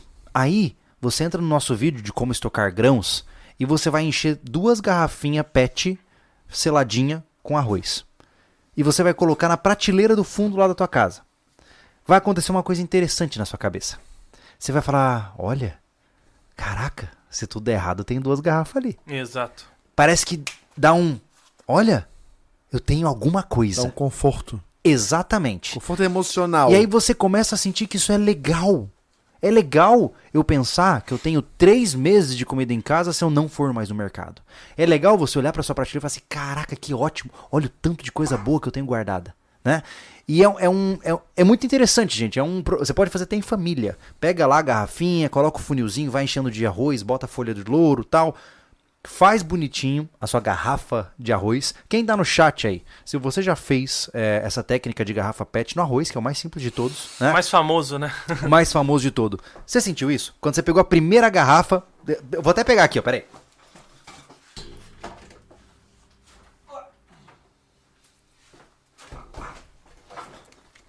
Pra quem tá vendo no vídeo aqui, ó, olha só. Pra quando você pegou a primeira garrafa de arroz desse jeito aqui ah, e guardou no seu armário, você sentiu uma, uma sessão de. Pô, tô fazendo alguma coisa. Exato. Fala aí no chat pra mim. A gente, a gente daqui, deixa aqui em cima, vamos simbolizar isso. Vamos deixar aqui. A gente furou a proposta da garrafa, que a gente ia ser nossa primeira comida no rancho. A gente ficou tão empolgado que já fez tantas coisas, já cozinhou lá. Esse aí vai ser a primeira É, comida no galpão do rancho. Isso, eu isso, É. na, na cobertura do galpão. Isso. Lembrem a gente, tá? É. Mas o importante é que a gente ganha prazo de validade aqui, ó. Ele É. tá conservado. Tem o preço aí, Né? né? É. Tem Ó, a o preço que foi tudo. pago né, É. na bolsa de 5 kg, isso, né? 5 quilos, é. Né? Essa garrafa, ela foi feita junto com o de, de Ó, 40, né? Ela foi feita no dia 15 de janeiro de 2021 e a validade do arroz no pacote era 26 do 12 de 21. Ou seja, já tá vencida, Em novembro... Em no- segundo o fabricante. É, em novembro faz já um ano que ela foi... Que venceu. Exatamente, Aham. já faz um ano. Em dezembro. Faz um ano e oito, sete meses que ela Aham. está fechada. E a gente pagou lá no, no dia 15 de janeiro de 2021, pagamos R$ 24,50 no 5 quilos de arroz. Uhum. Mas enfim, eu tô dizendo isso, gente, porque eu sei que é bobo, mas cara, garrafa PET você consegue de graça, se você quiser. Né? O arroz não é caro e, na pior das hipóteses, o arroz não é um dos melhores em termos de valor nutricional também. Ele é, ele é muita coisa cheia de nada. Só né? acompanhamento mesmo. Exato, mas assim, ó. Essa garrafa aí, cara, mantém a minha família viva por, cara, 3, 4 dias se for necessário. É. Mais ainda se eu, for- se eu for, se eu for complementando de outras formas. Então, é pouco, mas é muito pra quem não tiver nada. Sim. Tal. Entendeu? Então, eu, eu acho que eh, quando a gente fala de estocagem, o cara dá uma assustada, né?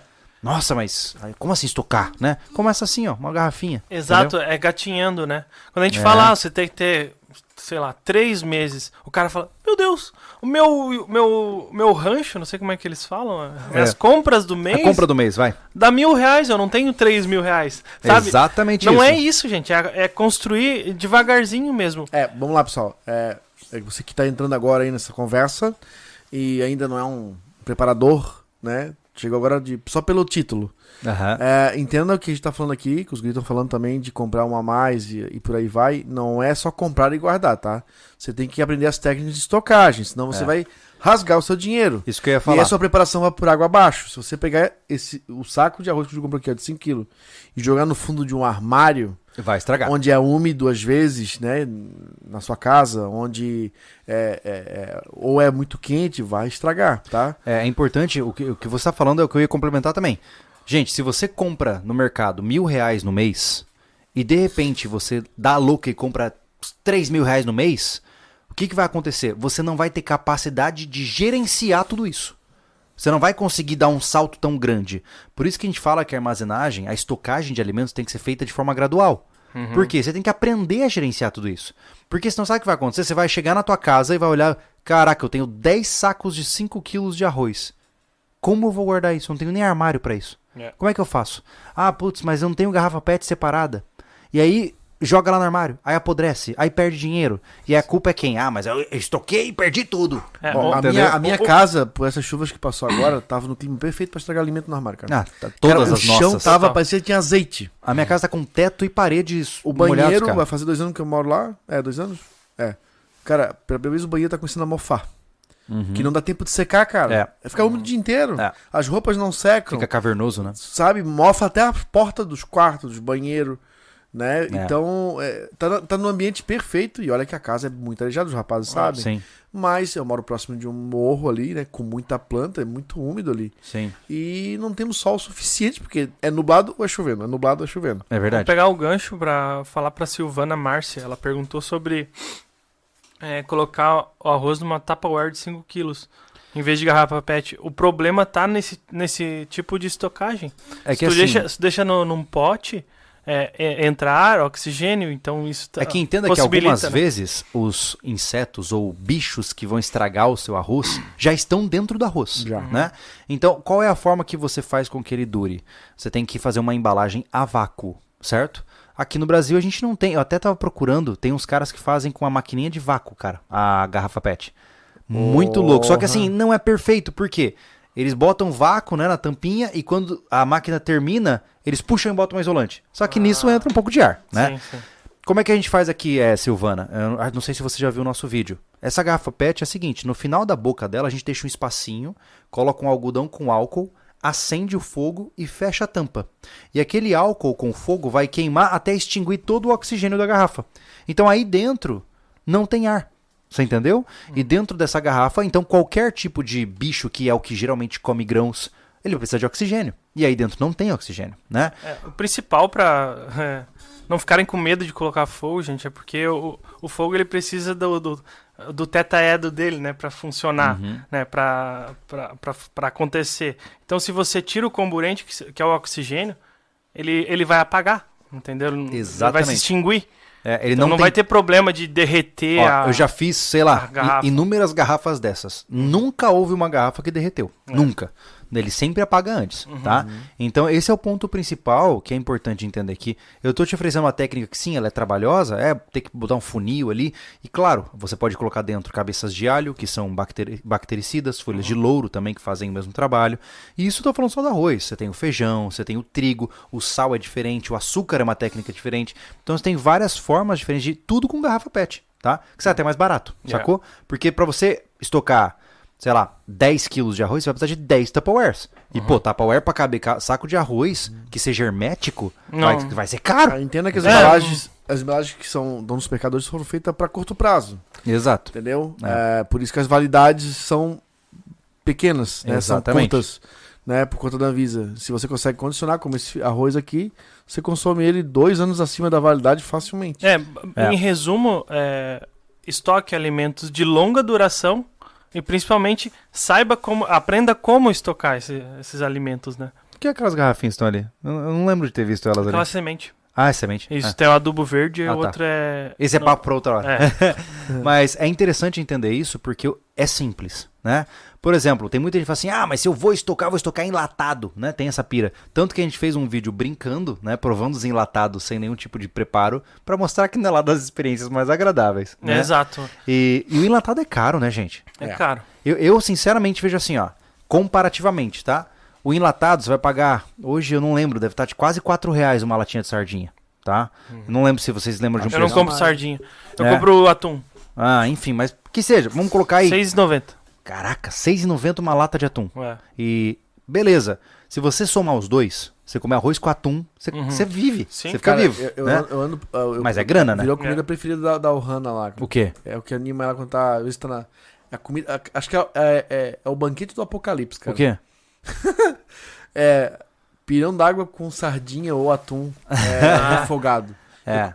Fica tão bom. é, eu tiro o gosto. Cara, tiro o engosto do latado total. É, o Anderson tem, ele advoga que antes do arroz, né, A Anderson? farinha. É, isso é uma coisa, cara, é interessante você explicar toda essa história, porque de onde eu venho não existe isso, certo? Então, o arroz você vai precisar produzi-lo, você até pode fazer sem óleo, mas você precisa da água, você precisa de fogo, de, né, precisa de tempero, precisa de um monte de coisa, né? O peru é mais simples ainda, né, cara? Mais simples, né? Se você tiver um copo d'água e a farinha, tá pronto o alimento. Faz um grude. No caso, a farinha é a farinha de, de, Mandioca. de De mandioca. de mandioca. mandioca. aipim ou macha- macaxeira, dependendo Se de eu onde não você me engano, é. corrija se estiver errado, é a base praticamente do- dos índios, né, cara? Uhum. O arroz não é uma coisa que tinha aqui, já Sim. sabia, é uma coisa que veio de, do Oriente, né? Ah, é? É, o arroz É, ele não né? é, tra- não é não, tradicional. Não é Ah. tradicional. Então era mandioca, Uhum. né? E, e- e eu vejo que a estocagem também é muito fácil de fazer. Pô, mandioca, Né? você pode congelar, pode ralar, Cara, pode... a- lá em casa, por exemplo, a gente, na época meu pai ainda era vivo, a gente comprou um latão desse de 200 litros de metal Uhum. e a gente comprava um arquê, um arquê meio, que a farinha, pelo menos aqui no sul, é medida em arquê. Eu não sei, um arquê meio arquê dá tipo Arquê? arquê. Nunca ouvi É falar. uma caixa que é uma, uma unidade de medida. Caramba. É, é assim. Aham. Então, é, eu acho que deve dar na casa de que é manezinho, que estiver ligado nos Paranauê, coisado, Hum. fala aí. Acho que deve estar coisa de 20, 30 quilos. Aham. E nós comprava tipo um arquê e meio, que quase enchia aquele latão. Cara, a gente tinha farinha por uns, um- uns dois anos fácil. Caramba. Fora, tipo assim, ó, ia um parente lá em casa, ah, leva uma combuquinha. Sim, Esse sim. outro lá, vem cá. Aí comia bastante pirão. Meu pai gostava muito de pirão. A mãe até Sim. hoje come muito pirão.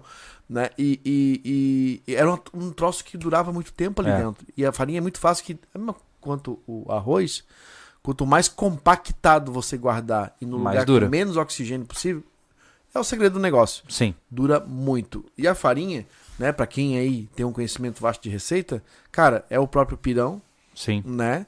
Ah, é o complemento do, do arroz, com, jogar um pouco por cima. Sim, como uma, uma espécie de farofa, Uma- é, né? Como se fosse uma farofa. É uma É. farofa, deixa de ser uma farofa, Sim. né? Ah, pra fazer bolo, É. pra fazer outras coisas, Cara, cara. tem... Muita coisa. É. Eu vejo assim, aqui a gente criou uma... eh, E principalmente hoje a gente tem um desafio, que é o que eu falei lá no começo, que os hábitos alimentares eh, da população de hoje estão muito ligados no... Eu não achei o que é aqui. Ah, não? Não, eu tava É. procurando a questão da quantidade de peso, quilo. né? Aham. O... hoje o pessoal tá muito. As dietas de hoje estão muito ligadas aos alimentos hiperpalatáveis.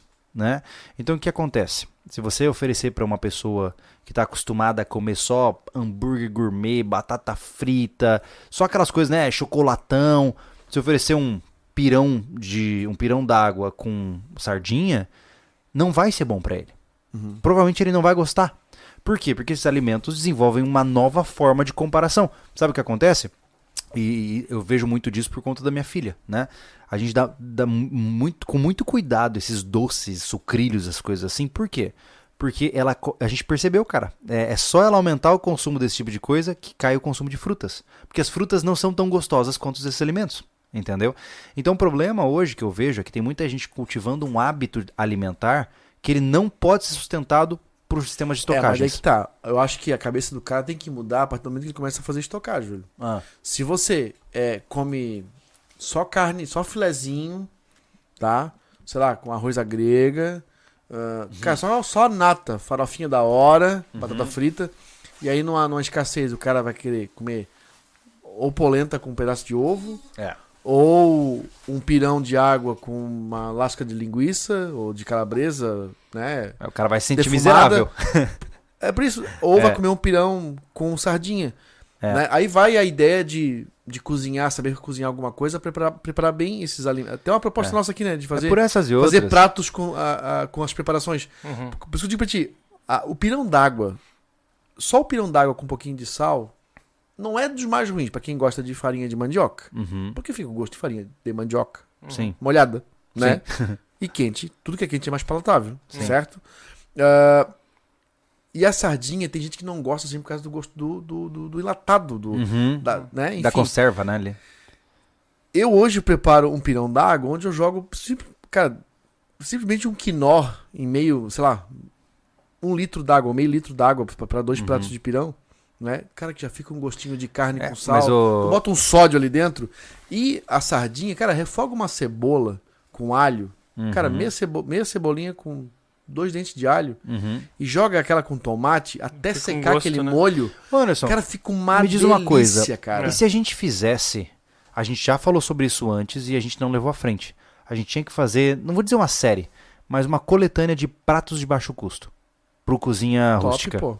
Por exemplo, assim, Pega, que nem você falou, pirão d'água com né, o que você falou aí. Os primeiros, ó, os esse... primeiros pratos tem que ser vários num, num vídeo para Isso, não, mas assim, a ideia é, tipo assim, ó, cinco pratos de baixíssimo custo para você fazer durante uma crise como, financeira. Como tem o processo, três pratos dá pra começar bem legal. Mas o que eu digo é o seguinte, ah, você fez o prato, eu falo assim, ó, este prato custou tanto. Hum... E fala o preço daquele prato, entendeu? Isso eu acho muito legal, cara. Uma muito refeição, legal. né?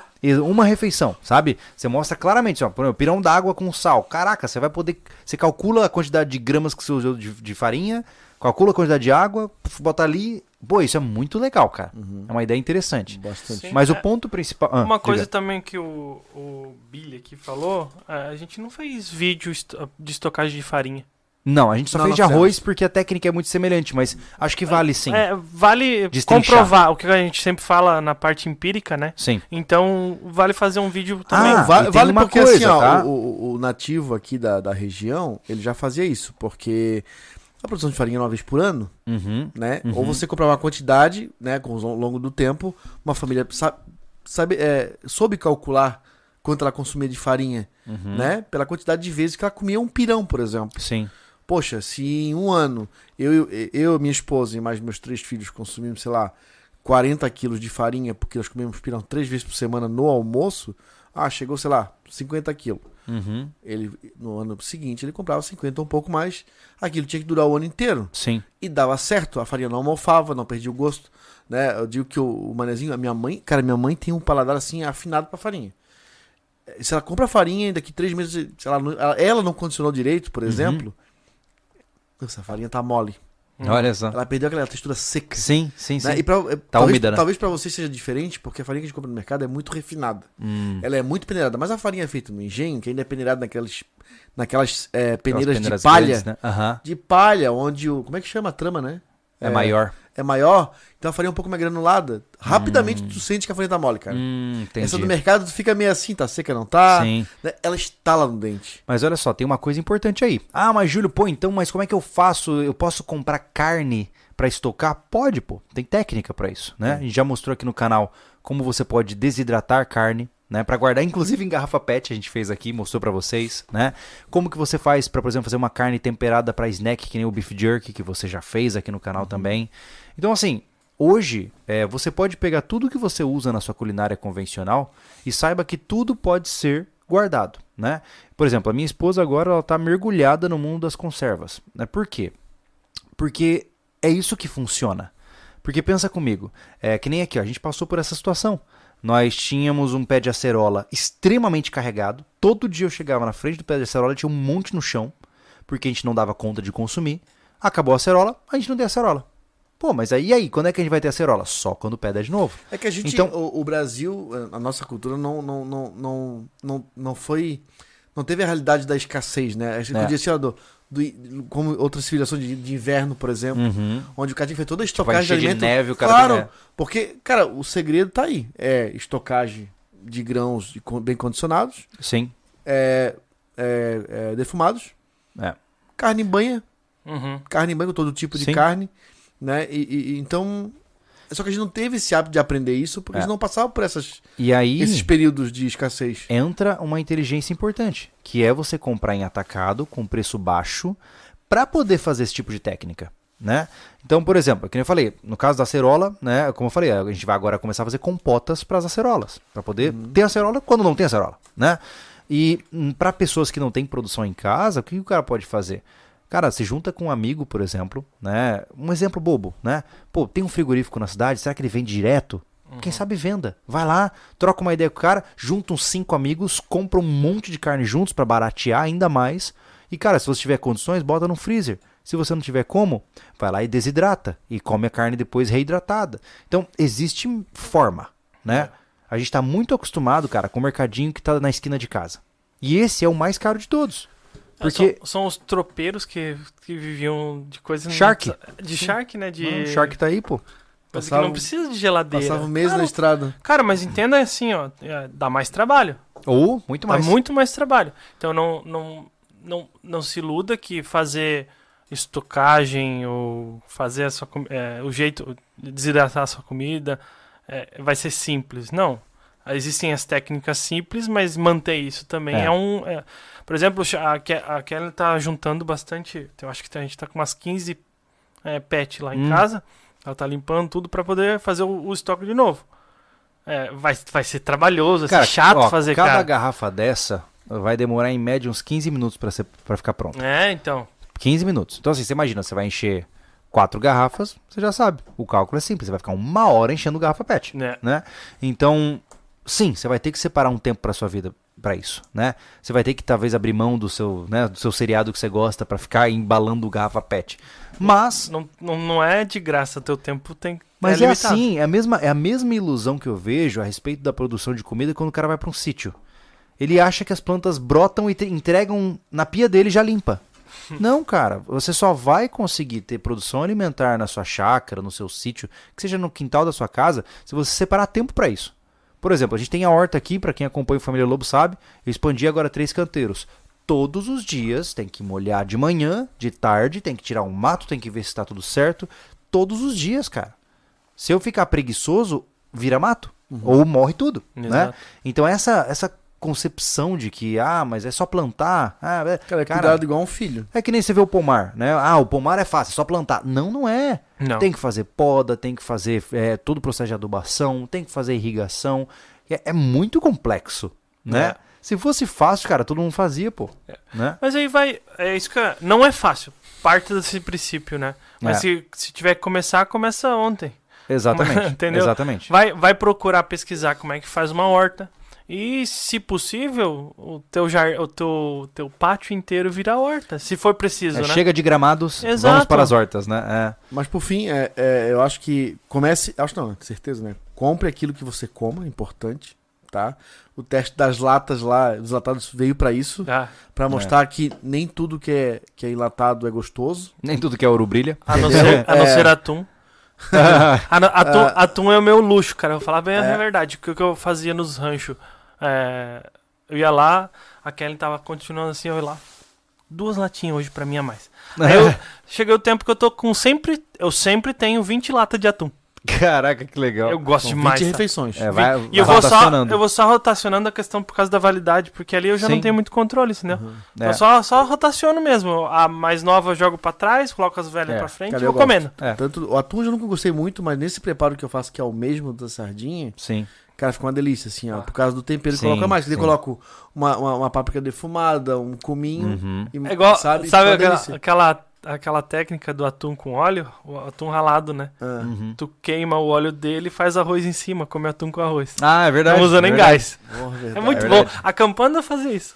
Cara, assim, ó, em resumo, a questão é: está na hora de trazer a dispensa de volta e vamos, a- a- vamos parar com os gramados e, e transformar em canteiros. Exato. Acho que essa é a, é a solução das duas coisas. Isso resume todo o nosso discurso aqui. Uhum. Se você entender que agora talvez seja o momento de criar prateleiras para guardar mais comida e que aquele gramado verde lindo na frente da sua casa é inútil, é uma porcaria que só te dá dinheiro, só te, só te come dinheiro, né? Uhum. E pode virar, quem sabe, quatro ou cinco canteiros de uma hortinha improvisado ou até bonita. Cara, faça. Faça. Eu sei que não é nada, né? Um canteiro não vai te salvar da fome, Não. mas é alguma coisa, entendeu? Eu separei aqui, Júlio, ah, só por uma pequena informação. Aham. Que além do canteiro, né? que tu pode fazer, tu pode plantar árvores frutíferas. Sim. Só que eu, eu pensei assim, pô, mas eu vou falar isso e os caras vão falar, ah, mas aí tem que esperar um tempão pra dar, né? E aí eu pesquisei as frutíferas que crescem rápido e dão fruto mais rápido. E você né? pode Legal. também comprar mudas produzindo já, Exato. se você quiser. Então, ah, tem a questão do limão, que dura em dois anos ele já tá dando É. Produzindo, fruto. aham. Do, do plantio, a partir do plantio tudo. É, tá. Abacate, três anos. Uhum. Laranja pera, dois anos. Porém, ela tem um, um- uma boa, que ela não tem época, ela dá o ano inteiro. Olha só. E só diminui um pouco no sim, inverno, Sim. mas é o ano inteiro, não é Olha uma aí. safra, né? A ameixa, dois anos. Goiaba, de um a dois anos. Banana, de um a dois anos. Pitanga, três anos. E graviola, um ano. Essas são as Olha aí. mais rápidas que eu, que eu achei. E assim, e é como eu disse, é, hoje, por exemplo, se você procurar por mudas produzindo, não é um valor muito caro, entendeu? Uhum. E, por exemplo, que nem você bem pontuou, laranja pera dá o ano inteiro. Pô, cara, se você parar, se- vamos sonhar aqui, tá? Você parar 200 pila pra comprar muda, É. pô, cara, você vai encher teu quintal, entendeu? Dependendo do estágio que você pegar a muda, né? E, e tem realmente, bem lembrado, o, o mergulhador BM ele falou, frutíferas em vaso. É, a possibilidade, tá? De dar Sim, fruto claro. com É. frutíferas que não vão ocupar muito espaço. A regra que eu aprendi no que tange a vasos é que a árvore, é, a árvore e a sua produção está diretamente proporcional ao tamanho do vaso em que ela está. É.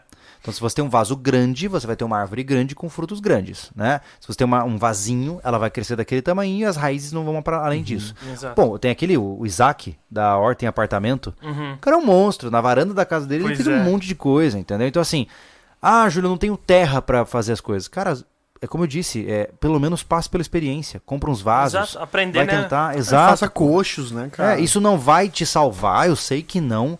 Mas se você tem a chance de, quem sabe, no futuro. Ah, Júlio, mas quando eu tiver a minha chácara no futuro, eu vou plantar. Cara, começa no apartamento com vasinho, Sim. pra você não chegar que nem um Zé Mané na chácara sem saber Cara, nada. ou né? a minha mãe comeu, comeu cenoura plantada no vaso, no apartamento dela. Olha aí. só. Entendeu? É, é, é- Cara, eu a- acho- É possível. Claro que não vai, não vai te deixar autossuficiente. Não. Nada vai te deixar autossuficiente. Mas é possível, entendeu? Você tem É, uma pra cenoura. quem não tem nada, metade é o dobro. Exato. Eu acho que a, que, a, que a feirinha básica dá pra plantar no- em vários canteirinhos pela casa. É, é- é isso Né? que eu penso. Olha, Tem gente que pega e enche a casa de flores, é bonito, mas numa situação de, de, de- realmente de crise, cara. o que come. Cara, deixa as flores de lado e começa a cultivar Exato. alguma coisa pra comer. Porque dá pra plantar em qualquer lugar nessas, nessa, nesse tipo aí, tanto em vaso, né, Uhum. no apartamento, quanto em horta. É, batata, cenoura, batata doce, alface, couve, beterraba, tomate. Bom, aí a a abóbora é mais longa, Pessoal, a gente ela fez- se alastra maior, mais, né? A gente fez um Feijão. vídeo aqui plantando batata de um jeito muito simples, né? Num canteiro Sim. ele- é, num- não dá nem trabalho. elevado com, com, com tela, uma coisa assim, ó, Dá- lá, de 50 centímetros por oi- 60 de altura. A um gente de comunicou, acho, no vídeo, dá pra plantar no saco de lixo batata. Aí. É, você enche um saco de lixo de terra, bota a batata com um broto ali dentro e já era. Na hora que for colher, rasga o saco de lixo, solta a terra, tá lá, as batatas pra você comer. Tem, tem como ser mais fácil? O próprio tomateiro pendurado. Pois Isso é. é. muito legal, cara. Pois é, cara. Pois é. Você bota pendurado na, na varanda de casa, se quiser. Tu- É isso. a- Dá pra fazer, com zero você não fica. Exato. É isso que é Você pode estar na, na beirada da fome, pode, mas com zero você não fica com conhecimento e, e empenho, É verdade. entendeu? Ah, nós temos superchats aí pra gente começar Sim, a conversar. Tem, a gente acabou É. se empolgando na conversa. Falar. Inclusive, temos mi- quase 1.100 pessoas agora. Uia. É muita gente. Vamos lá, vamos passar aqui. Vamos lá. Daniel Moraes deu boa noite, gurizada. Boa noite. O Buenas. Fábio Pacheco só mandou o, nosso, o dinheirinho legal e não mandou. Valeu, Fábio. José Hortêncio Martins Júnior, para ajudar o Anderson a comprar uma anchova. Ganhei conjunto, conjunto na Mulheres SV, top a joia, dei para minha mãe. Que legal. Ah, ele ganhou a joia que foi sorteado no Mulheres SV. Isso, Que pela, massa. pela Real, né? É, pela Real- Morgantes, né? A Morgantes, É, perdão. É. A Morgantes foi... Você Anchova, acredita? anchova salgada. Fizeram um sorteio de joia lá, cara. Chique, hein? Ah, a Nicole É. era convidada, né? Essas É. meninas tão chiques. Do, Dorel Norato. Boa noite, senhores. Impressionante como as pessoas não estão vendo o que está por vir. Tem uma amiga que resolveu começar do zero em outra cidade um novo empreendimento. Já faço minhas preparações pensando em um grupo próximo. É, o- eu vejo assim, ó. Eu, tenho, eu vejo que tem muita gente assim. Eu acho louco gente que ainda sonha em morar na Europa, né? Na situação atual, né? É. Eu, eu- Nos é como eu- Estados Unidos. Não, eu digo assim, é um barril de pólvora, né? Porque, não é porque lá tá condenado, mas é porque se tem coisa pra acontecer, vai acontecer lá. É que tá muito Né? perto do que já acontece normalmente, né? Por É, isso é exemplo, verdade. A gente fala muito sobre essa guerra entre a Ucrânia e a Rússia, mas, pô, tem bastante Tem muito conflito, problema, né? conflito ali, ali na beirada, sabe? Sim, então, sim. Eu, eu só não, não acho louco, mas pra mim não serve, tá ligado? É, é, eu digo assim, é louco porque eu não faria, É. entendeu? Mas cada faz o que quer. Pois é. Ó, o, Ma- o Moacir Gregório. Olha o homem lá, Moacir. Aqui está tudo subindo diariamente, faltando produtos. A gasolina agora está abaixando porque estão usando os estoques. Estou estocando comida, água e munições. O Boa. Moacir, ele mora nos Estados Moacir, Unidos. it's from the States of America. Grande, um abraço, Moacir. O Daniel, Mora... Daniel Moraes novamente. Para vocês terem uma noção, na Europa estão tendo que ensinar como fazer negociação prevendo inflação. Nossa. Porque eles não sabem, eles não sabem porque não precisavam saber. É aquele negócio, né? Não, não existia. O cara tem a estocagem lá e ele não precisa se preocupar com o aumento de preço, porque nunca teve. É- que é loucura. Eu, eu falei aqui pro Júlio uma vez, é, é interessante porque a crise é mundial. Só que pensa, o Brasil sempre teve em É. crise. Que Quem fala ligado? isso o tempo todo é o Avelino. É? O Avelino da Real ele fala, cara, o Brasil é o país do futuro. Porque quando os americanos, os europeus de maneira geral, mergulharem na crise, eles vão surtar. A gente aqui já sabe como é. Então, então, é isso que tá. Esse tipo de, de comportamento. Ah, nossa, subiu muito a inflação. Claro, teve muita inflação e tal. Na Europa e nos Estados Unidos. Eles sempre estão à espera de que ah, vai melhorar, tá tudo certo. O Brasil já tá sempre ferrado, então não dá tanto Não impacto. vai melhorar. Exato, Nunca vai melhorar. É o que eu falo do coeficiente de perrengue. Gato, Entendeu? gato escaldado, né? O Eduardo Navarra Almeida. Meninos, vi que vocês montam barris também para estocagem. Será que usando as habilidades do Anderson não dá pra montar um tambor com uma bomba manual para remover o ar desses barris? Cara, Cara, é, eu, eu vejo assim, ó, o problema de você conseguir. É porque a questão é que né, não é um vácuo né, perfeito. Você nunca vai conseguir um vácuo perfeito. Mas é. Por exemplo, nos States, os caras têm muitas alternativas diferentes de, de trabalhar com isso. Pô, cara, eu tava vendo, a gente acompanha. Eu, eu, eu e a minha esposa, antes de dormir, a gente acompanha uns dois ou três canais de homesteading o tempo todo, né? E, cara, tem um. Cara, tem uns acessórios ó, que você desacredita. Tem as Mason Jars, que são as, as jarras de. Eu não vou sa- saber a tradução, tá? Mas enfim, é um, é, um vi- é um pote de vidro que ele tem a tampa como se fosse de um de azeitona, assim. Só que a tampa é de duas etapas. Você tem a rosca e a tampa. A tampa você posiciona sobre o vidro e a rosca pressiona, como se fosse uma, né, uma trava. E eles têm máquinas que o cara acopla no topo do jarro, aperta o botãozinho e ele usa só a tampa e faz, vá- eh, faz vácuo dentro de uma jarra de vidro, pô.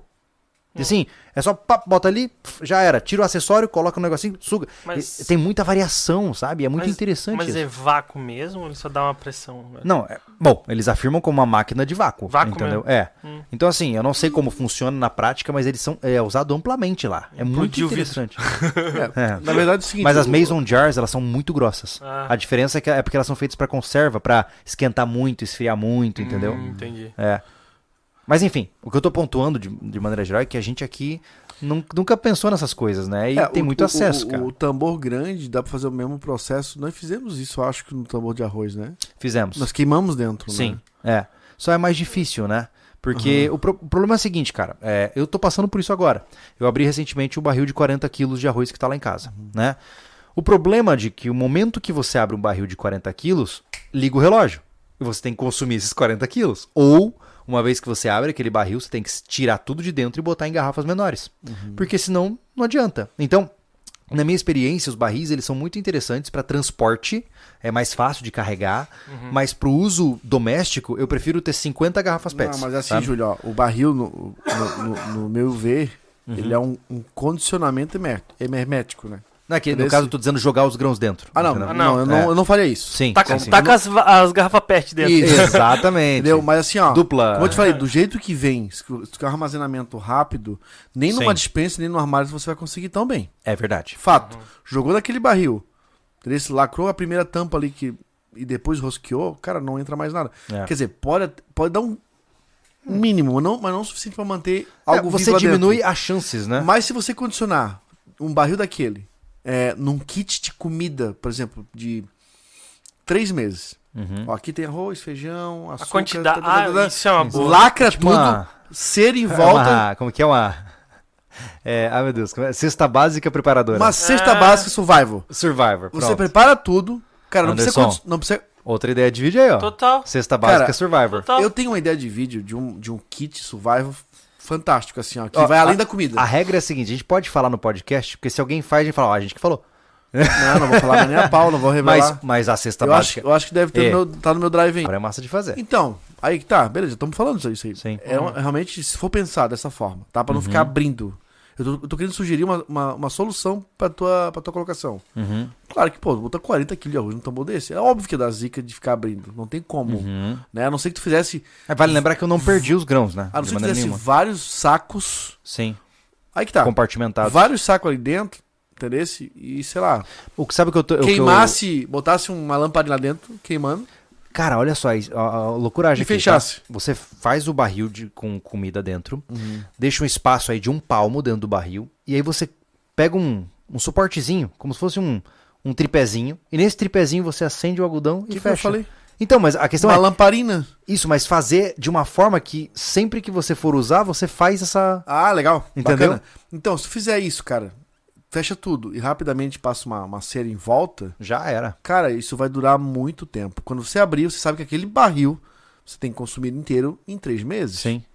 Sim, legal. Né? Então, assim, não é um absurdo o, barril, visto o quanto ele vai é, durar. Sim. Porque é um plástico É muito bruto, resistente. É bruto. É um troço porque é pra carregar cloro que não quer no chão, quebra e vaza aquele troço pro teu lado. É. Né? Então, eu acho super válido é. pra uma estocagem mais massiva.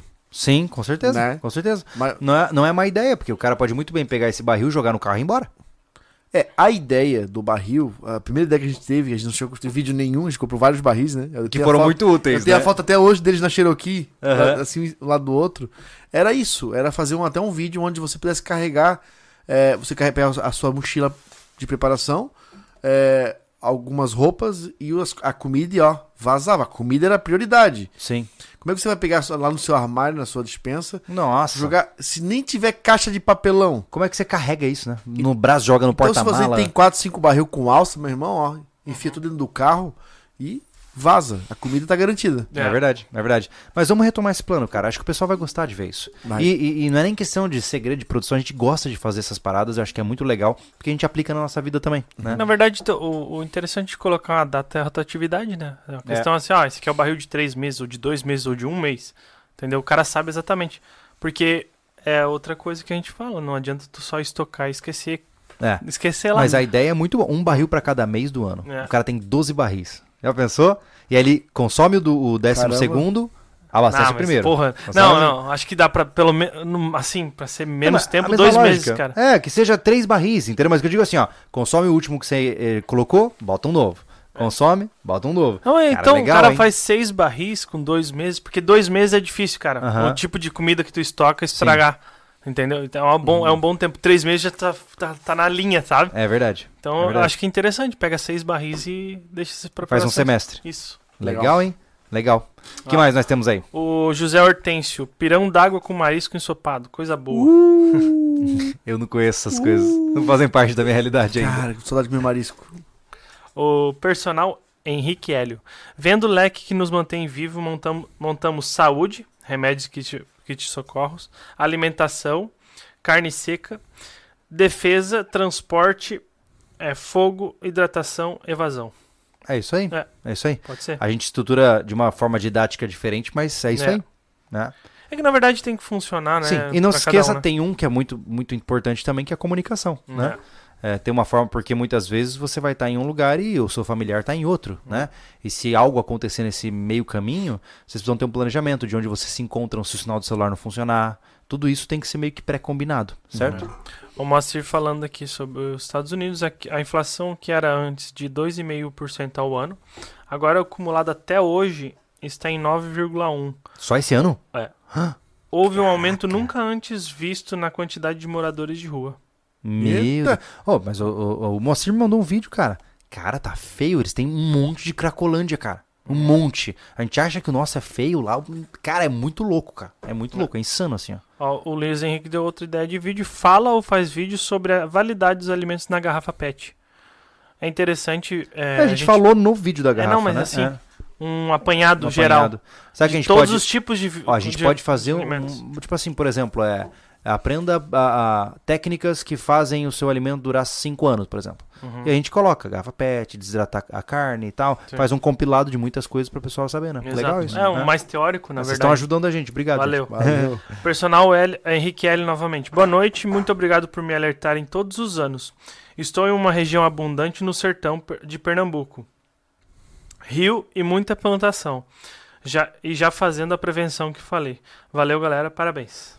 Eu que agradeço aí pela É. presença, cara. Legal ter você aí. Ó, Marco Wolfart. O Marco ele trabalha na Austrália, Ah, com máquina pesada. Eu, eu já falei com ele na loja SV também. Segue uns pilas internacionais para ajudar nos projetos. Me mandem um salve para essa próxima crise. Esteja salvo na Tá próxima salvo, crise. tá salvo. Você está salvo, mate. Ó, o Gabriel Latini.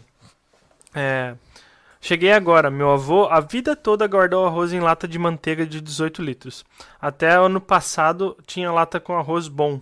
Olha aí. Com data de 98. Caraca! Caramba, Cacete. que medo de comer. Baita, viver. Talvez esteja empedrado, né? Talvez É. na hora que você fizer ele, ele vai estar duro, É. né? É, isso pode acontecer. É que nem o feijão. O feijão, se você pode estocar em pets por até 3 anos. Você pode consumir ele com 10 anos. Só que ele vai estar extremamente duro. Ele vai estar insosso. Tu vai É. ter que gastar um gás pra, na é, pressão. ele, ele vai, tipo, ser enrijecendo, sabe? Ah. Interessante isso aí, né? Ó, o Diego Reis, carne de porco na lata, muito comum em Minas. É uma Boa boa, pedida para o momento. É, a gente tem, né? A gente tinha. A gente Ah, tem, mas a gente vai fazer um vídeo também Tem, mostrando, tô né? Temos tempo. que ensinar isso aí, cara. É. A gente tem que fazer uns testes, tipo assim, é, sabe como, Júlio? Deixa eu ver se tem Pix aqui enquanto Comprando uma lata de banha Uhum. e já só jogando a carne dentro, fervendo e já deixa É, ela do jeito que tá. O legal seria, Anderson, a gente conseguir acesso a alguém que fosse abater um porco, pra gente mostrar como a banha é feita e depois a própria carne do porco está estocada dentro da banha. Eu sei que é um processo que a gente vai to- ter que tomar cuidado, porque o YouTube ele é um, um frouxo e não gosta de ver tripas, essas coisas do tipo, mas a gente pode, de uma forma relativamente interessante, mostrar esse processo, né? Já pensou que legal ensinar a fazer banha de porco, torresmo, cara, isso ia ser muito 10. Eu acho que é um conteúdo, a gente pode mostrar um conteúdo como esse, por exemplo, lá no portal, ensinando como abater um porco, como limpar um Não, porco. isso já tá destinado a, a isso, isso, né? E a parte mais leve a gente bota gente cá. fazer sem né? preocupação. A gente quer. Abate de animal vai para pro portal. É. Porque senão a gente fica muito limitado na, na, na- na hora de explicar as coisas. Deu, Exatamente. deu pra perceber no dia que a gente fez a despesca da tilápia. A gente só, mos- só disse que ia limpar e mostramos ela limpa. É, e cara, e teve comentário É. de gente, ai, que absurdo criar o peixe Não assim. tem jeito, cara. É. É, então assim, é um mundo mole, né? e um aí, mundo então, veludo, né? então É. limpeza das tilápias só com o Anderson lá no portal. Exatamente. O cara Porra. reclama das tilápias que Porrada estão sendo cabeça. criadas É. na caixa d'água, mas ele não abre mão do filé de tilápia. Não, não há. Ai, que conveniente. É porque o dele nasceu em árvore. Exato. É. Olha Legal. um pix aqui considerável do Tarcísio para Van Eita. Dornelles. Vocês arrebentam. Parabéns pela live. Obrigado, Valeu. Tarcísio. Obrigado, Obrigado, cara. Obrigado pela força. O Nicola Patel Filho mandou Olha, também um pix Nicola! Pra nós. Fala, Você não falou Nicola. nada. Bom te ver aí, cara. Legal. O João Bosco Borges Aragão Filho. Para fortalecer o saco de arroz. Dá para plantar macaxeira também. Macaxeira é bergamota? Não, não é. É, é aipim, tipo é aipim. mandioca. Não, é a mesma coisa. Macaxeira, aipim ou mandioca são a mesma coisa em. Ah, é o Macaxeira no é parecido. Nordeste. É, O quê? tem um que é parecido que eu não gosto. É ah, tipo eu, aipim. eu, eu confundi mexerica. É, eu imaginei, cara. Eu O imaginei. legal, assim, ó, uma coisa que é fascinante da mandioca, aipim ou macaxeira, tanto faz, é que cada galinho da mandioca vira uma nova mandioca. É, Isso, é muda, né? É, Isso uma é- muda, isso é- isso é um- sabe? é um- é, é é um- replicável infinitamente. A gente já né? pode, a gente tá até planejando isso, tá, pessoal? Já de uma, pegar uma parte lá do, do, do, do rancho já e, E- fazer é. uma pequena roça de mandioca Sim. pra tentar produzir farinha. É, né? Agora, é como eu falei, em agosto agora eu vou plantar milho. Provavelmente eu vou plantar no espacinho que tem aqui. Por quê? Porque é a época do milho, né? Uhum. E em setembro é mandioca. A gente já se planeja Já coloca junto ali. Isso, isso. Fazer é, um é o- canteirinho. o bom é a gente fazer o que a gente tá fazendo aqui. Faz o teste pequeno pra jogar pro grande depois. Exatamente. Esse adubo verde mesmo já tinha que estar No rodando. futuro já. a gente É. vai ter um engenho, mini engenho de farinha lá no Ah, rancho. que legal, né, Cacá? Pô, a, gente, a gente tem água suficiente pra isso, né, pessoa? Pô, o mini engenho pode Fazer a base ficar da na, água. pela parte plana ali, do lado da oficina, no- do lugar novo da oficina. Como né? que é o que o pessoal Sim, chama? é. Cara, você já pensou? O problema é que no Brasil é tudo uma desgraça nesse sentido. Ali pode mas- ser o mini engenho de farinha, o mini, o mini fábrica de cerveja. Exato. Tipo, as nossas fabriquetas Legal, estão ali, cara, ó. legal. Pra Eu fazer. não sei, eu não sei como funciona, eu acho que dá pra fazer. Cara, já pensou em fazer um aquele monjolo? Hã? Putz, eu acho demais aquilo, que é cara. Vocês já viram, cara? Monjolo é um martelo é, à base da água. Ah, tá. Tá ligado? Tá. O que acontece? Imagina que você pega um martelão, de um lado você bota um balde com água, certo? É, é, entre aspas. Aí né? vem a aí água vem e- a água, enche, o martelo levanta, aí o balde esvazia e ele, puf, bate contra alguma coisa. Sobe, puf. E aí, tipo, ao longo de um dia, você bota ele num um pilão ali, um negócio de pilão, você vai conseguindo moer farinha, vai conseguindo. É tipo um engenho, só que a base de uma martelada. Aí você é Legal. pra grãos, né? O monjolo é pra grãos. Isso, Isso, é. isso. É, É, um projeto massa da gente fazer no da futuro, hein, farinha, cara. cara, o da farinha hoje, olha, o da farinha hoje, com as habilidades que a gente tem hoje de serralheria e carpintaria, a gente consegue montar um mini engenho bem legal. Uhum. Entendeu? Esse, É, realmente pra uma produção pra três famílias. No é, caso, esse engenho ia rodar a base do quê? Motor. Motor. Tudo motor, cara. Sabe? Até pra poder compactar eles. Sim, sim. Vai ter que Por pegar causa da os a- potência também, né? Isso, é. Ou pode ser a boi também, né? Também, mas aí é mais complicado. Ah, Aqui? Boi? Os boi Ah, os boi. empurrando se Isso. faltar luz. Tudo os- vai. Mas gasta mais caloria do que consegue Pois produzir é. com a farinha. O Rafael Sertório mandou pix também, mas não mandou mensagem. Obrigado, Muito obrigado. Rafael. Já, já atualizei aqui de novo, vai vir mais gente. o, aqui, onde é que tá? Aqui. O William Meira. Noite, gurizada. Hoje é aniversário do meu, pa, do meu e do pai. 18 e 54. Ei, Vou pedir William. dois sacos de arroz pra minha mãe e uma enxada pro meu pai. Coisa boa, William. Parabéns, viu? pra vocês? Parabéns, pra parabéns. vocês. Pra Bem-. Bem-vindo à adultez, meu amigo. É. Agora o jogo vira. Ao, ao Tarcísio novamente. Completando. 1. Um, experimentar o que vai estocar. 2. Saber preparar o que vai estocar.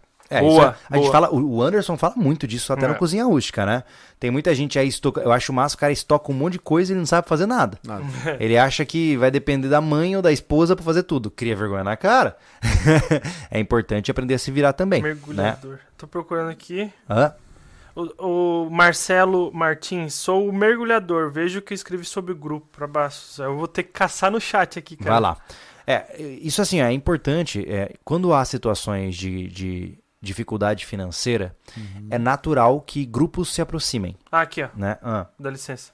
É Mergulhador BM. Formei há uma semana um grupo de sobrevivencialista e, som, e já somos 75 pessoas. Uau.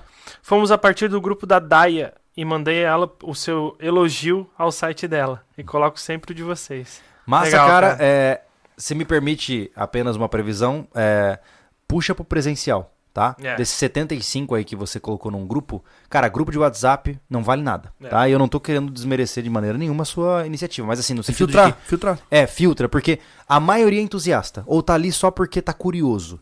Então, assim, você só vai conhecer verdadeiros sobrevivencialistas pessoalmente. Exato. Então, fazer assim, ó, troca de ideia. É, por exemplo, você- montou o grupo, massa, faz o seguinte agora, fala assim, ó, gurizada, dia tal, sei lá, em novembro, no dia 10, eu vou estar lá no Parque Ibirapuera, em São Paulo, sei lá, onde é que você more, né?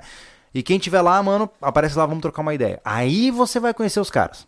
Porque grupo, cara, eu, tô- eu te digo isso porque eu já tentei criar, quanto tempo atrás? Oito anos atrás, os grupos sobrevivencialistas estaduais. Montamos grupos em todos os estados. Morreu na praia. Porque ninguém quer sair do mundo online. E no mundo online ele não funciona na vida real, né? É. Então, enquanto você está defendendo que você quer estocar comida, mas você não estoca comida, você não tem comida, né? Pra- Então, só toma cuidado, tá? É. Com esses grupos nesse sentido. Na- é o que a gente pratica, né? O nosso grupo É. conhece eh, presencialmente. Exatamente. Ah, e, e- e sim, eu recomendo, inclusive, já que estamos falando de alimentos, conheçam o canal Sobrevivência e Aprendizado da Daia, tá? Ela é incrível, é uma pessoa muito sincera, muito direta, muito didática na forma que ela fala, e ela vive o que ela faz. Isso. Sim. Se existe uma pessoa que tem autoridade plena para falar de conserva de alimentos, conservação de alimentos no Brasil hoje, é a Daia do canal Sobrevivência e Aprendizado, É. né? Então minhas crianças vão para lá, como diz ela. Vão pra lá, ela tem curso também, né? Tem Se você curso, é. tiver condições, Mas ah, minha esposa é fã, cara. Minha É. esposa comprou curso, tá? Tá curtindo. isso é bom. O Lucas da Luz. Louro tem que ser seco ou pode ser verde? O ideal é você deixar ele desidratado, porque você não quer umidade dentro dos recipientes. Cara, umidade e oxigênio são as duas coisas que você não quer em contato com grãos. Por quê? Porque isso faz germinar ou faz é, bolor, né? Então, quando você pegar o, o louro, você tem que secar ele, tá? Seja com desidratador, secar ao sol, Sim. mas só cuidado com isso, beleza? Dá, dá uma usada no forno rapidinho. Também dá, deixar. também dá, dá pra você fazer. Agora eu vou ler superchat aqui. Vamos lá. Ah, vamos ver chegar onde é que tava. Aqui. Seria o Leonardo Pessati. Seria interessante um vídeo onde vocês colocam garrafas PET com comida estocada em testes de estresse, como calor excessivo, por exemplo. É que Não, Aí é dar a daí- proposta. É, é que daí assim, é isso, a gente já vai falar pra ele é que você tem que estocar onde pega pouca luz, né, É. e em temperatura ambiente. É porque não é um container à prova de, É. de coisas, ele é só um container. Ele é um Uhum. recipiente para conter os grãos, né? Então, por exemplo, essa garrafa aqui, pô, se você botar 30 segundos de isqueiro, ela vai, vai, vai pegar fogo, é uma garrafa PET, né? É. Assim como se você jogar na água, a umidade vai condensar para dentro e vai entrar nos grãos. É que não deixa né? de ser plástico, né, gente? Calor É. excessivo vai derreter o plástico. Entenda que é, isso aqui não é perfeito por si só. Não. Uma garrafa PET com grãos, ela só funciona quando em uma prateleira apropriada. Né? Ela é muito conveniente, porque É, geralmente é lixo. Exatamente, exatamente. Geralmente é lixo e ela não, até o momento, não descobriram Ó. na- nada que, que passe pro alimento, né? E eu te dou mais uma dica, tá? Para aqueles que tem, muita, tem muitas vantagens de você armazenar em vidro, né? Por exemplo, se você quiser começar a fazer conservas, cara, tem uma dica de ouro. Vai na frente de restaurante e pede se eles têm jarro de conserva. Aqui a Lê pegou uns jarros de. Vocês lembram dessa época? Você lembra, né? Uhum. Cara, a gente pegou aqueles jarros gigantes assim, de, de acho que são 5 litros, sabe? Pizzaria usa muito, tá, pessoal? Exato, a pizzaria lá, cara, dava um monte de. A gente tem um monte em casa, cara, com um monte de coisas. Eu E tenho uns em casa graça, também. tá? Jarro de vidro grande, de graça, na porta do restaurante. Para eles é até bom os caras soltarem esses, esses jarros. Vai tudo pro lixo. Exatamente. Já vou pegar aqui só pra, Aham. só pra dizer que não. Ah. É, o Thiago Gomes. O esquema é ser caçador-coletor. Acabou o estoque e sai pra mata. A A gente gente- fez um vídeo sobre isso que você não sabe caçar. Ponto. É. Se você tem experiência de caça, você tem alguma chance, mas entenda que assim como você, muitas outras pessoas vão pensar a mesma coisa. E o Brasil já não tem uma fauna tão abundante. E- Então imagina que se hoje já tem pouco bicho no mato, imagina 10 mil pessoas a mais andando nesse mato. E, estatisticamente, a maioria absoluta que fala isso nunca caçou. É, isso é verdade, porque quem caça sabe que não é tão simples assim, Exato. tá? Cara, vamos tirar pela gente. Passamos oito meses lá na área do refúgio. Pouquíssimos bichos a gente viu. É. O pouco que a gente viu pegou na câmera à noite. Não, assim, eu não tô nem entrando nas questões legais, é óbvio, né? Porque as questões legais a gente já sabe. Mas assim, ó, não é, não é querendo brigar contigo não, tá, Thiago? É, é só um, um É, chamariz, só assim, uma realidade. É, né? é, coloca no YouTube assim, ó, esqueça a caça em tempos de crise. Você vai ver um vídeo que a gente fez comentando sobre isso, que é uma fantasia que não se sustenta, tá?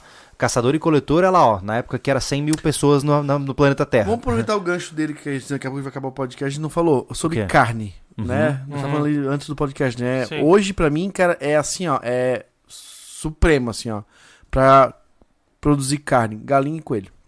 Produção rápida, cara. Eu, eu, eu vou te Produção dizer, rápida. cara, assim, ó, eu, eu ainda não. O pouco que eu tive de experiência com os coelhos, é, a gente teve muito. No caso lá na chácara do meu avô, eles pegaram sarna, morreiro. é, Não foi uma, uma boa produção. Mas eu não. Eu, eu ainda era mais Eu jovem. tive duas né? ninhadas de coelho, todos muito saudáveis, cara. É, eu gostaria. Muito saudáveis. Isso porque eu- eles eram muito bem cuidadinhos, sabe? Isso eu quero fazer. Assim, ó, é por, por uma questão nem pro canal, cara. Eu quero aprender e ver se é viável. Eu quero limpar aquela parte do lado do galinheiro ali Uhum. e botar pelo menos uns dois coelhos pra começar e ver o que, que vai acontecer. Sabe? Aprender o manejo mesmo. Eu sei limpar, sei matar, só que eu não sei o dia a dia da criação. Entendeu? E Uhum. eu quero passar por esse processo. Mas você diz então que é, é ótimo. Cara, eu vi que são tranquilo. três meses, cara. E, ó, do, do nascimento eu já peguei, eu já peguei os, os, os, os, os patriarcas de um, de um amigo que já tinha uma criação lá de algum tempo. Uhum. Nunca teve problema, né? Ah, o coelho é muito sensível quando nasce, né? Uhum. Deu uma trovada no dia que nasce, capaz de morrer uma metade. Assim, Hum. É, o trovão. Olha ele é só. muito sensívelzinho quando nasce. Mas depois, cara, que já começa a crescer um pouquinho, vai embora. Uhum. É, realmente não pode deixar nenhum. É uma casinha bem condicionada pra não pegar vento nem chuva. É, tem que fazer bem feito, Não né? deixar úmido, cara. O xixi tem que vazar. E Sim, o cocô tem que tirar. sim. É o tipo de bicho que não dá pra deixar quatro dias com cocô. Olha só. Tem que tirar, cara. Porque. Por isso é, que a maioria das gaiolas são suspensas, né? Porque mesmo que tu cria com telinha, ele começa a fazer ah, o cocô a ponto de fechar o telado. Hum. Aí ele mija no cocô. Aí o cocô fica úmido. Ixi, Maria. Não dá Aí secar. já era. Quando ele começa a ca- a cagar espa- espalhado, ele até seca. Uhum. Mas se ele começa a cagar tudo no monte, que depende do comportamento do bicho. Sim. Ele começa a mijar esse cocô. Aí, meu irmão, começa a criar fungos. Aí já. Aí começa, porque ah, o problema do bicho Sim. tem que sim. ser uma limpeza diária. Chegar lá com o rodinho, Sim. tirar tudo Cara, pra eu vou vazar. te dizer, eu fiquei de cara, assim, como eu te disse, eu vi que os coelhos são três meses, cara. Do, do nascimento pro abate. Pô, é, é uma alface. E se nesse nascimento ele já cobriu de novo, vai vir outro nascimento, pode. Exatamente, cara. É, é fascinante isso. Então, É. eu quero sentir isso na prática. Sabe? Eu quero manejar esses bichos, A aprender, galinha é sabe? interessante, porque se depende da galinha da engorda, se você criar em, em lugar fechado, E a galinha né? tem o subproduto do ovo, ela, né? ela vai, ela vai, enquanto ela dá ovo, ela engorda, Sim, né? Se você não fizer uma, uma choca ali, né? sim. Enfim, ah, você logo tá comendo uma galinha, né? É. A cada uma, uma vez, sei lá. É. A, a, duas vezes por mês Hoje- mata uma galinha. Ó, É que assim, ó, não, não necessariamente, ó, em tempos bons a gente dá postura, né? É. Pra ela, dá comida, dá ração. Em tempos ruins, Ela vai o diminuir a produção, ela vai comer o que tem, ela come até, tu pode até fazer uma hortinha pra comer Sabe alface. que uma, uma- A própria, a própria lentilha d'água É, é um baita exatamente. alimento pra o, ela. o coelho lá em casa teve uma época, cara, que na última eh, ninhada lá, eu soltava ele de vez em quando pra comer grama, cara. É um bicho que mastiga o dia inteiro. Pois é. Uhum. Então, assim, qualquer tipo, quase todo tipo de mato ele come, assim, ó, de Sim. capim. De capim. Uhum. Todo tipo de capim ele come, sabe? E algumas plantinhas que dão florzinhas. Na pior não- das hipóteses, você vai cortando e vai jogando pro bicho. Isso, é. né? Alface ele não, é, não come alface, que faz mal, mas. Come couve- cenoura. Come cenoura. Couve-flor, Todo cenoura, mundo fala que coelho come cenoura. beterraba não. Ele, ele A o folha de beterraba ovo de sim. Páscoa, ele é o subproduto, né? Isso, é, coelho coloca. É, fora que na Páscoa ele dá ovinho de Páscoa, então É é, verdade. muito legal. É. Oi, e se você pegar o coelho branco é lacta, A gente né? falou que não ia falar palhaçada nesse podcast, né? Não, mas é, Desculpa. mas é inevitável. porque o assunto era sério. Mas, mas e aqueles Mas, ovos tamanho enfim, cara. 50? Imagina o tamanho do coelho. É, se for o coelho. Ou não o tamanho do. Ó, é. lembrando que o coelho que eu queria não é o gigante, né? Quando tu falou que tu queria saber, do- tu que tava interessado no coelho gigante, Não, né? eu achei louco Por aquilo. causa da quantidade de carne. Cara, você já viu? Já viu, né? Já. O coelho gigante é ridiculamente grande mesmo. ele, ele é grande. gigante É mesmo, grande. não é nomezinho assim, Não, tá é, ligado? gente. É, eu fiquei fascinado por aquele. Aham. Só que eu não sei. Pro, Ele é óbvio. do tamanho de um beagle, cara. Só que assim, por razões óbvias, ele vai demorar mais para chegar nesse tamanho. né? Aham. Isso é uma questão E ele é óbvia, dócil, né? Ele é bem dócil, né? É. O pessoal Ah, pega pra pet. Mas né? enfim, pra mim, cara, é unânime, no meu ponto de vista, coelho, cara. Eles procriam rápido e crescem muito rápido. É, eu, não, eu não gostaria. Eu, eu sei que tem muita gente que defende a criação de codornas, né? Mas eu não. Não Cara, me apego, não, pra ser bem sincero. também não. Até porque eu não tenho o hábito com- de, de consumir ovos de codorna em casa. Não tenho esse hábito. E é, e é um, um produto que é ruim de descascar também, tirar casca e tal. Eu, eu gosto de ovo de codorna em conserva. Não, mas, mas é legal conserva, isso. é. Mas é que tá, é legal porque você vê, seu hábito é diferente do meu. Né? E, e outra, a codorna, cara, ah, mas aí quando acabar de postura você mata e pega a carne. Pô, mas que carne? Cara, Tem É nada chupar ali. osso É, ali, basicamente. Passarinho. Né? É, então eu, eu. Isso é uma escolha pessoal minha. Eu não. Eu até pensei na codorna no começo, a mas. codorna, não- a codorna é bem sensível, né, Thiago? É, tem É. isso, né? O cara per- perde muito. É que na verdade o- tudo depende do jeito que cria. É, Igual a tu falou do coelho, É. pô. O cara perde coelho, essas coisas É assim. Se ele eu tá peixe, relaxado. andar, fazer uma ninhada. Vamos, uma ninhada. É, Vamos. O que, o que acontece com, a, com a codorna, o cara coloca num espaço mínimo mais codorna do que ele aguenta cuidar. é. E não limpa, por exemplo, to- que seja todo dia, o tempo que precisa limpar. O problema é Vai adensamento. É. É. que nem pegar o tanque das tilápia aqui e botar 200 tilápia. É, Não vai dar, pô. Vai morrer, dar. não vai É. crescer, vai ser uma naba. Mas legal, cara, legal. Quando eu voltar de viagem, a gente vai agilizar isso aí. Ah, é, a gente tem que fazer um, um negócio que seja bom de limpar Não, lá eu, atrás. né? sinceramente, eu quero criar um. Eu quero ver se tem gaiolas prontas. Que aquelas são padrão, sabe? Que não vai dar estresse, porque o meu interesse não é a fabricação do processo. Quero ter os bichos e ver se é viável o consumo deles. Uhum. Né? Porque principalmente, por exemplo, pra suprir os cães, pra suprir a minha casa, é legal pra caramba isso, pô. Né? Faz uma ninhada, bate todos, limpa tudo, É, processa. é, aquilo que eu tô falando, tem que ser por safra. Porque É. ele ficar criando descontroladamente um monte de coelho. E tu não é, aguenta, né? Não aguenta. Não. Até por causa da, da ração, né, cara? É. E do, do trabalho. Imagina tu tá. Hoje pega um casal de coelho, daqui seis meses você tá com seis, sete famílias de coelho já. É muita coisa. de é. ninhadas, né? Aí tu não dá conta, né? Aí tu deixa fazer outro serviço pra, pra tá limpando o gaiola de coelho, cara. É verdade. É. eu sei que tem muita gente que desiste da criação de coelho por conta da empatia, né? Isso acontece Ai, mas muito. Eu tô tão preocupado. É por- Não, mas, eu tô Mas dizendo é, assim, a empatia dizendo- por causa do quê? Porque é parece fofo. um urso? Porque é Não, fofo, porque é pô. fofinho. De verdade, assim, eu não tô zoando nem nada. É porque é um animal que ele é fofinho. E Mas as ele não pessoas. têm- interage, né, cara? Cara, mas as pessoas têm uma dó seletiva. Ah. Por exemplo, tem muita gente que não tem dó de galinha, Aham. porque não é fofinha. O coelho é tudo fofinho, então não pode matar, entendeu? É uma dó seletiva. Tem pena né? dos dinossauros, né, cara? Não, mata Ah, não. tudo. Morreu mas, tudo já. Mas beleza, daí ele não come o coelho, então Isso, tá mas tudo o que bem. acontece é isso. Eu já vi alguns relatos de pessoas que criaram coelhos e tiveram que se desfazer, porque ai, a Uhum. Não filha conseguiu. começou a dar nome, Aham. a esposa não gostava, o marido. Sim. Enfim, aí desanda tudo. né? É só Então, dar nome genérico, que nem as Maria, que nem a Letícia fala. É. As galinhas são as Maria. Bom, aqui, é aqui a gente tem uma consciência muito grande que aquilo tem um propósito. Sim. Né? O Júlio teve essa dificuldade com a Letícia de ela entender algumas situações referentes a animais, né? No começo foi assim, depois É, agora é bem... foi-se. Só que assim, É. ó, pra uma sobrevivencialista, cara, isso tem que ser muito bem trabalhado. Não dá pra ter dó. Não, não. Porque na hora que a fome aperta, né? Cara, até o não, amiguinho ó, fica no- gostoso. No né? mínimo, no mínimo, Anderson. Vamos tirar uma canela aí. no, no mínimo, eu, eu penso assim, ó, eu tenho que ter respeito. Tá ligado? É. Eu tenho a galinha, eu tenho respeito pelo que ela vai ser pra mim. É. Entendeu? É isso que eu. O meu jeito de pensar é Por esse, isso- né? Se eu tenho eu- um boi que eu seja, penso, eu vou respeitar como eu ele, eu vou criar ele da melhor maneira possível e abater. Como eu já falei, é, é, aqui, cara, a mãe, a mãe sempre gostou de bicho, de criar bicho, mas não bicho pra passar a mão na cabeça. Uhum. Tinha um propósito, no final das contas tem um propósito. Exato. Cara, as galinhas eram muito bem tratadas. Quando já tinha um excesso de, de, de, de- de tica lá, era tirado pra- no canto pra secar, botar na horta, né? O porco, que a gente criou dois, dois porcos lá, né? Ah, todo, cara, era função até minha ajudar ela a lavar aquele chiqueiro, É. né? Dar comida, dar trato e e água pro, pro bicho. É, o que eu não Como concordo. foram os coelhos, foram muito bem criados, nenhum pegou doença, nenhum O que morreu. eu não concordo é isso. É você criar bicho em mau estado. Criar bicho num lugar sujo, feio, Sim. que o bicho adoece, fica lá sofrendo. Isso eu não gosto. Né? É. E quando vai matar, mata de uma vez. não Ó, fica de não vai sabe? Olha aqui, É. nosso, nosso, nossos É. peixes só morreram porque pularam fora. Exato. Aí depois Entendeu? a gente botou a tela logo em seguida, né? né? É. Mas ó, até o fim da, despesca estavam ali. O Júlio fez, fez, é, pegou peixe pra comer. Eu peguei duas vezes já peixe pra comer Uhum. ali dentro, né? A despesca final ele fez dividir com todo mundo aí Sim. a carne. E, e não foi. E a água tava com qualidade, porque senão tinham morrido. Sim. Até porque nossas alfaces estavam lindas, maravilhosas na hidroponia. Então, é, é- é- é o criar com respeito. Sim. Né? Eu acho que qualquer bicho que a gente venha se comprometer a cuidar, vai ser com É. respeito. Que seja Sim. coelho, que seja codorna, que seja galinha. Cara, né? o- e com propósito, tá ligado? Eu tenho.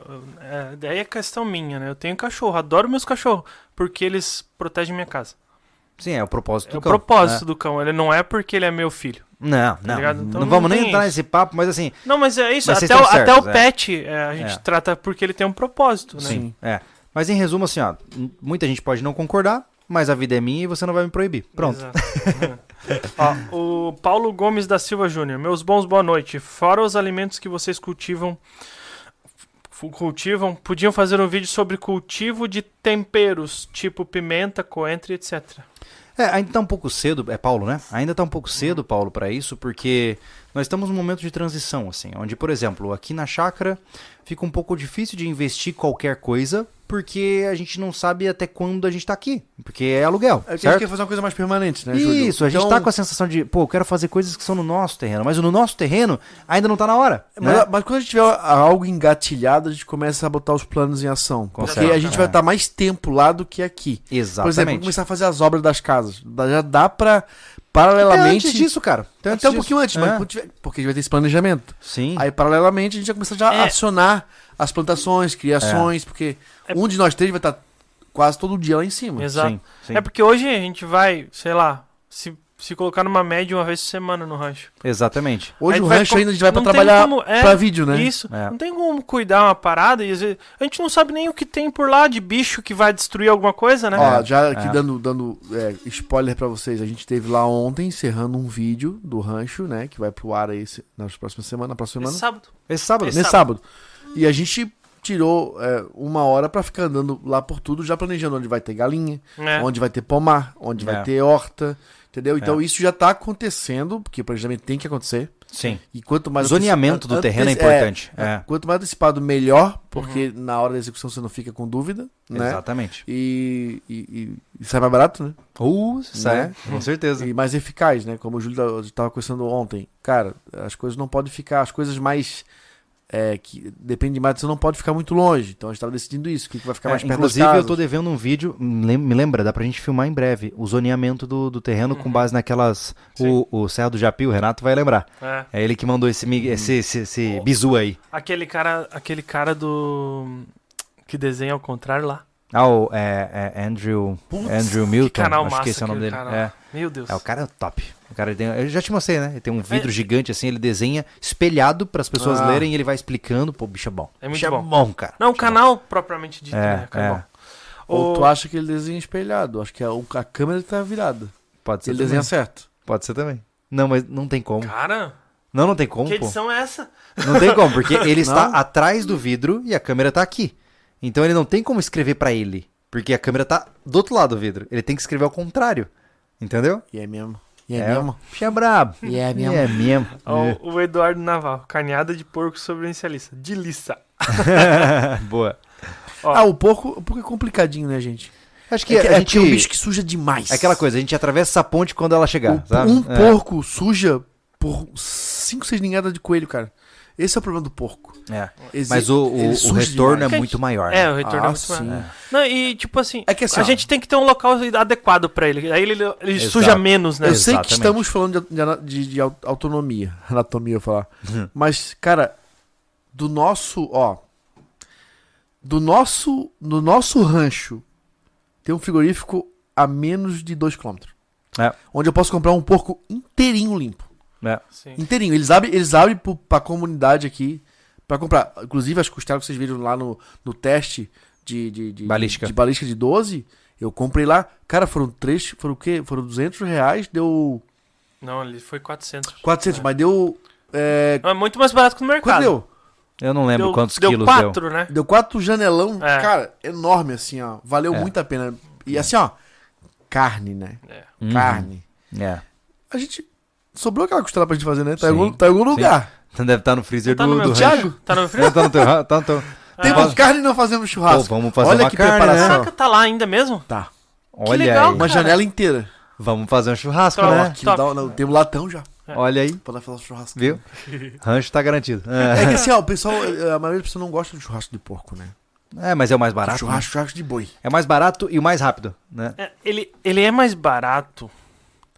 Assim, a- ele tem menos carne, né? A questão de ter mais gordura. ter- assim, o que eu tô falando assim, não na questão de criação, porque eu não tenho nem ideia de como criar porco. Se eu, se eu precisar criar porco, eu tenho que pedir ajuda pro Pedro Lucas, meu afilhado de 14 anos. Porque eu não tenho nem É, ideia. é, sim, sim, entendeu? Mas assim, o que vem da. O que tu acha na coisa, quando tem carne, tem pouca carne, sabe? É difícil tu conseguir um porco com bastante carne que Aham. tu conseguir. Então. Fica mais difícil de, É verdade, é verdade. de, de ser mais barato, entendeu? Comparado. Tem razão. Sai- Sai mais barato, mas tem menos carne, né? Isso. Verdade. O... Antônio Henrique, com as dicas de vocês, estou me encorajando para mudar para o campo. Continuo com um bom trabalho. Abraços. Obrigado. Diretamente de Brasília. Valeu, meu Abraço, amigo. Valeu. Devo lembrar também, é como eu digo para as pessoas, né? é, Eu não tô dizendo que você tem que se mudar pro campo, não é isso. Eu eu escolhi pra minha vida isso, eu acredito que esse é o melhor caminho pra mim e sim, eu acredito que pessoas podem ser mais felizes em um ambiente rural. Mas eu não tô dizendo que quem tá na cidade tá errado e vai morrer. não é Não, isso, e, né? E, é, e não É. estamos dizendo também que se tu vai vir pro campo e vai ficar feliz, vezes tu não vai gostar. Pode ser que você não né? goste, né? o legal Então, é o, o que a gente fala sobre muito, né? é Fazer gradativo isso, né? É, se você tem exatamente. essa vontade, É, experimenta. é, é, é um, é um caminho que só você vai saber se é o seu caminho. né? Não tem como alguém te falar, ah, vai, sabe? Aham. Então, desejo sorte. O Neemias Júnior. Boa noite. Usar uma seladora a vácuo para armazenar grãos e carne desidratada seria uma boa? Um abraço daqui de Governador Valadares, Minas Gerais. Fala, meu caro, olha só, eu, inclusive, foi final de semana passado, eu fiz um experimento muito frustrante. Eu peguei a seladora a vácuo que a gente usou no vídeo de armazenagem de munições, né? E eu fui armazenar arroz. Falei, cara, será que dá, né? E o que eu descobri é que não, é um terror na terra, porque o arroz, ele é pontudinho, né? Então o que acontece? Você coloca no saco, cara, eventualmente, qualquer manejo que você fizer vai furar. A gente E você conversou. perde o vácuo. é, a gente É, conversou antes, né? Tu fez, fez o teste. errado, né? cara. Tem que pegar cada arroz, dar uma limadinha. nas, pra tirar as pontas aqui. É. foram. É, exato. É Fazer o verdade. o arroz redondo, né, cara? Nesse Claro. caso, nesse caso, tô pensando em estocar arroz recheado. Ah. Bota um pouquinho de presunto dentro, fecho. Entendeu? Ah, Cada legal, arroz. legal. Entendeu? Top. Ah, lembrando, pessoal, também, falando de estocagem, pessoal, a gente fez um vídeo muito legal de, de desidratando carne moída, tá? Ah, é e estocando em garrafa pet, tá? Uhum. Cara, tá cheio de vídeo, vocês já estão tão, tão, tão dormindo no ponto, hein? Tá É. cheio de vídeo de preparação legal, É. tá? Tanto lá na Família Lobo, com a conserva da Letícia, quanto aqui no canal, ó, arroz, ah, bife, é, carne com beef chunk, carne é, desidratada em pet, Carne desidratada no sol, no no sol. forno. Caramba, tem, assim, tem, tem bastante E coisa. É, no inclu- Mulheres SV tem também é, alimentação com punks. Isso, ah, é verdade, também, também. verdade, É. também. A lei fazendo coração de bananeira, é, mamão verde, usando taioba. Exato. É. Ela fez até a questão do suco também, que não precisa é, na geladeira. Aprendeu, a- ensinou É. a fazer pasteurização de suco. Então, cara, o negócio é. tem- tem- cara, conteúdo e conhecimento você sempre vai ter aqui. É, né? Aproveitar isso aí, já que o pessoal tem gente que. gente- muita gente reclama que a gente, ah, não posta esse. eh, Não posta mais sobrevivencialismo, ou não posta tal vídeo. e o cara não consegue ver. E a gente entende, porque hoje em dia, tu, se tu se inscreveu, tu tem lá 300 canais inscritos e não consegue ver no feed. É verdade. Entendeu? E aí YouTube entrega pra quem ele acha que pode entregar. E aí você vê, ah, vocês não estão postando mais. Aí você vai ver, tem três postagens de vídeo offline por semana e essa live aqui, É. né? E aí, Toda nisso, semana. Nisso a gente. o- Anderson teve a ideia de fazer o, o grupo, no- um grupo no Telegram. É o canal, né? É um Telegram. canal no Telegram Exato. em que a gente coloca todas as postagens. Se a gente postou um texto, eu coloco lá. Exatamente. Postou o vi- saiu o vídeo, colocamos lá. É. Entendeu? Então, assim, se você quer receber os nossos conteúdos, gosta do que a gente faz e tem percebido que tem hora ou outra que você perdeu um vídeo, que pulou, ou que você de repente está desinscrito automaticamente do canal, entra no nosso canal do Telegram, né? Tá lá na aba de comunidade, É mais né? uma Isso, forma de, é. ser- de você garantir ser notificado Exato. que algum assunto tá on pra você. Sei lá a gente posta texto, posta Ó, vídeo, ó, posta tudo. A gente indica É. texto lá, vídeo do, eh, do canal e vídeo do portal pra você saber, ah, de repente você se interessa, pô, se legal, vou, eu vou assinar Sim, e exatamente. vou começar a acompanhar lá. A gente começou agora, né? Tô engateando pra acostumar a sequência certinha, Uhum. né? É, o nome do canal é Sobrevivencialismo e o oficial entre colchetes. Sim. É, e se você quiser clicar num link direto, vai aí na clica no- na página principal aqui do nosso canal, vai na aba de comunidade e vai estar lá o link pra você entrar também, tá? Massa. Boa. Cara, muito legal isso, hein? Temos mais superchats aí? Então vamos lá. O A pessoal cu- tá empolgado. o hoje. Diego Araju, é, a cultura de caça pesca é muito forte aqui na América. Difícil chegar à inanição. Violência vai ser o único problema real. Por isso, muita munição estocada. É, Diego, no entanto, lembre-se que hoje a população de animais que, que existem na América é por conta de uma regulação constante de temporadas de caça, É. né? Houve um período, eu não vou lembrar certinho agora, mas eu vi sobre isso, mas houve um período onde os, os veados mesmo estavam quase em extinção, a população estava assim caindo drasticamente por conta da caça de subsistência desregulada. Então o governo foi lá e arrumou a bagaça, estabeleceu reservas. Então sim, existe muita comida é, na fauna americana, mas entenda que já testaram deixar livre e quase acabou, né? Então, nem, nem essas coisas. Cara, não dá. Se você tem 50 bichos e 10 mil pessoas, não dá. O problema é que Não a gente dá. tem uma cultura É. de caça muito grande, né? Já de, É. um- Mas, muito- mas é, uma, é uma questão já meio polêmica, dada a opinião forte de algumas pessoas. Só que a questão da caça, a gente tem até um texto na, no portal que foi feito pela Ana. Uhum. E, e falando, ela deu uma pincelada pra começar o assunto, depois ela vai aprofundar mais. Mas ela falou sobre esse negócio de, de essa legalização, a caça legalizada, sabe? Por que, que tem que intervir? Porque senão tu acaba com uma espécie assim, cara. Rapidinho. Rapidão. Rapidinho. É muita gente, né, pra... É que você tem muitas pessoas hoje em dia. É, Quando muitas pessoas decidem fazer uma única coisa, essa única coisa sofre. né? exato. Se todo mundo quiser abastecer, tem fila imensa no mercado. Se todo mundo quiser caçar tatu, acaba o tatu, É. né? Então, O, Acha. Ah. o Lucas mandou um pix aqui, Lucas Aluz, e lembrou um negócio importante. aham. Estocar lenha seca também é muito importante. é verdade. É. Isso pertence mais às pessoas que moram no campo, né? Eu vejo que se você mora num apartamento ou numa casa, dificilmente você vai ter espaço para lenha. Dificilmente, né? Mas é um bom lembrete, meu amigo. É um bom lembrete, tá? Bom, ah, a gente é, hoje, né? Tem a lenha que dá pra estocar, tem serragem que dá pra estocar. A gente fez um vídeo falando aí de, do de fogão crise, de serragem, do é fogão verdade. de serragem, É. né? É, você pode estocar sacos e sacos de serragem, porque você vai precisar de um galpão. Sim. bem generoso pra fazer uma estocagem muito boa de lenha, né? É. É o que tem que cuidar também com bicho, né, cara? Então, tem que cuidar. A estocagem não é simples, é só ter, eu tenho madeira, eu vou estocar. Cuidado. É. é. Cuidado com estocar você vai serragem. estocar animais perigosos também. né? É, Aranha, escorpião. Vira uma serpente. produção de, de Vira, peçonhas. praga que é o rato, por exemplo, na serragem. Entendeu? É. Tenha bons gatos, Pois né? é. é. É tudo é complemento. Você sabe. O, é, legal do sobrevivencialismo é que não é um assunto só, cara. Não. É impossível ser só um assunto. É, é muito Porque abrangente, Tem né? que ter uma gama de habilidades, entendeu? Então não é só simplesmente eu vou estocar uma- o arroz na, na garrafa PET e eu tô bem. Não tô. Não, não é só simplesmente eu estocar munição É. e não treinar. Sabe? É. Tem tudo isso. Nada é fácil. tá É multifatorial, é Por muito que- complexo. Por isso que a gente fala que é um modo de vida. Vida não é fácil, entendeu? é. Verdade. O. Aqui, cadê? O Marcelo pediu pra olhar o grupo. Ai, meu Deus. De novo. Aqui. Amigo Júlio, nosso grupo é formado por gente de todo o país. Nós já temos armazenamento bom. Abraços. Maravilha, meu amigo. Legal. Que bom. É como eu É. disse, desejo sorte, cara. Tomara que dê certo aí o grupo. Legal. O. Aqui. Gabriel Latini, arroz cozinhou, mas ficou meio esquisito. Alguns ah, grãos. o, da, do- de 98. É, alguns grãos desmancharam, outros não cozinharam. Deu É. pra comer, mas a cachorra se amarrou. É isso aí. É, ele envelheceu, é. Perde qualidade, é, arroz envelheceu. velho, mas beleza. Se É. dá pra comer, dá pra comer. né? Ó, Rafael Cardoso, Olha o homem aí. amigo aí. A farinha de trigo na PET dura quanto? O quanto, Cara- quanto a validade na embalagem é eficiente? Aqui já estamos no modo cozinha econômica. Abraço pra vocês. É que o problema, cara, é que assim, ó, entenda que você não tem uma métrica sólida, porque o processo ele é informal. Nenhum laboratório pegou uma garrafa e replicou o teste que a gente fez aqui. E outra, como é uma, uma coisa manual, talvez se no dia eu tô com as mãos mais é, úmidas e boto o grão ali dentro, talvez ele dure menos. Então, É. tem tudo isso que acaba afetando. A estatística né, é a seguinte: geralmente 5 anos. Tá? Geralmente, para grãos, farinhas e derivados, 5 anos. Só que assim, pode ser para mais, pode ser para menos, porque depende diretamente da forma como você vai é, estocar isso. Tá? Então é difícil te dar uma estimativa. Tem gente falando que tem garrafa de 10 anos que o cara abre e funciona. É. Mas é aquela coisa.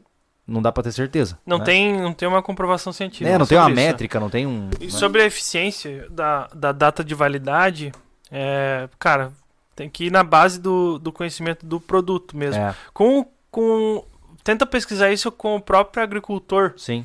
porque há, há uma há, há lei para isso, da obrigatoriedade de colocar é, validade da- na embalagem. Sim. É, Isso Né? não se. A, a, a validade que está na embalagem não é a validade do produto. Não necessariamente é. Ela é, né? uma estimativa É. do produto. Tem gente que fala assim, ó, ih, cara, venceu ontem, não vou mais comer. Pô, calma, calma. Calma, vamos, é. vamos ver, né? Exato. Por isso que o conhecimento é importante, Exato. né? Mas assim, entenda que é, hoje você pode ir no mercado, já aconteceu com a gente aqui, Uhum. compramos feijão e tava cheio de caruncho, pô, Isso. né? No mercado, né? Porque pode ser um grão velho que tá lá no silo há um monte de tempo e sacaram depois. Então, você quem vai ter que poder analisar esse, esse produto e ver se realmente... Isso, é. é, tu tem que meter a mão, não tem jeito. Exatamente. É. Exatamente. Leonardo Pessati. Em tempo de crise, o pessoal caça até gato, cachorro e com sorte capivara. Caramba. Hum. É, não é fácil não. É, É tempos difíceis. é. Planeta CNC. Boa Vamos lá. noite. Boa noite. Eu sigo o conselho do meu pai. Coma aquilo que os pássaros comem na mata. É um bom conselho. É, Se tem uma árvore cheia de fruta e não tem nenhuma casca no chão, não coma. pois é. É verdade. Flori, Florinar Dickel. Fiquei imaginando o tamanho do furico do coelho que botou o ovo de um quilo que vi no mercado hoje. É, Abraço aqui de Alvorada, Rio Grande do Esse Sul. coelho precisou passar um hipoglose ali, entendeu? Ai, ai. Ai, ai. Olha só, Cledson, encontrei um canal com o nome Sobrevivencialismo lá no Telegram com 7 mil participantes. Não é, É. ne- não somos nós. Então, não é a gente. Tá, tá tudo bem. Nós somos o, sob- o Sobrevivencialismo entre cochetes oficial que tá com a nossa bandeirinha certinha ali, com o nosso brasão certinho. Exatamente. É. O Douglas E- Egídio, não tem nada a ver com o tema, mas já disseram que o Anderson parece o Uba da série The Last Kingdom. Não conheço. Eita. Não tenho a menor ideia. Não, não conheço também. Faça, não tô se Tiago. Marques Ananias, o que vocês acham de produção de insetos como fonte de proteína? Eu acho interessante, a gente já explorou um pouquinho É. sobre isso. É, assim, ó, em termos reais, tá? A gente tem um vídeo no canal, né, mais antigo, da gente se alimentando com insetos, né? A gente comeu aquela Isso. barata cinérea, comemos tenébrios.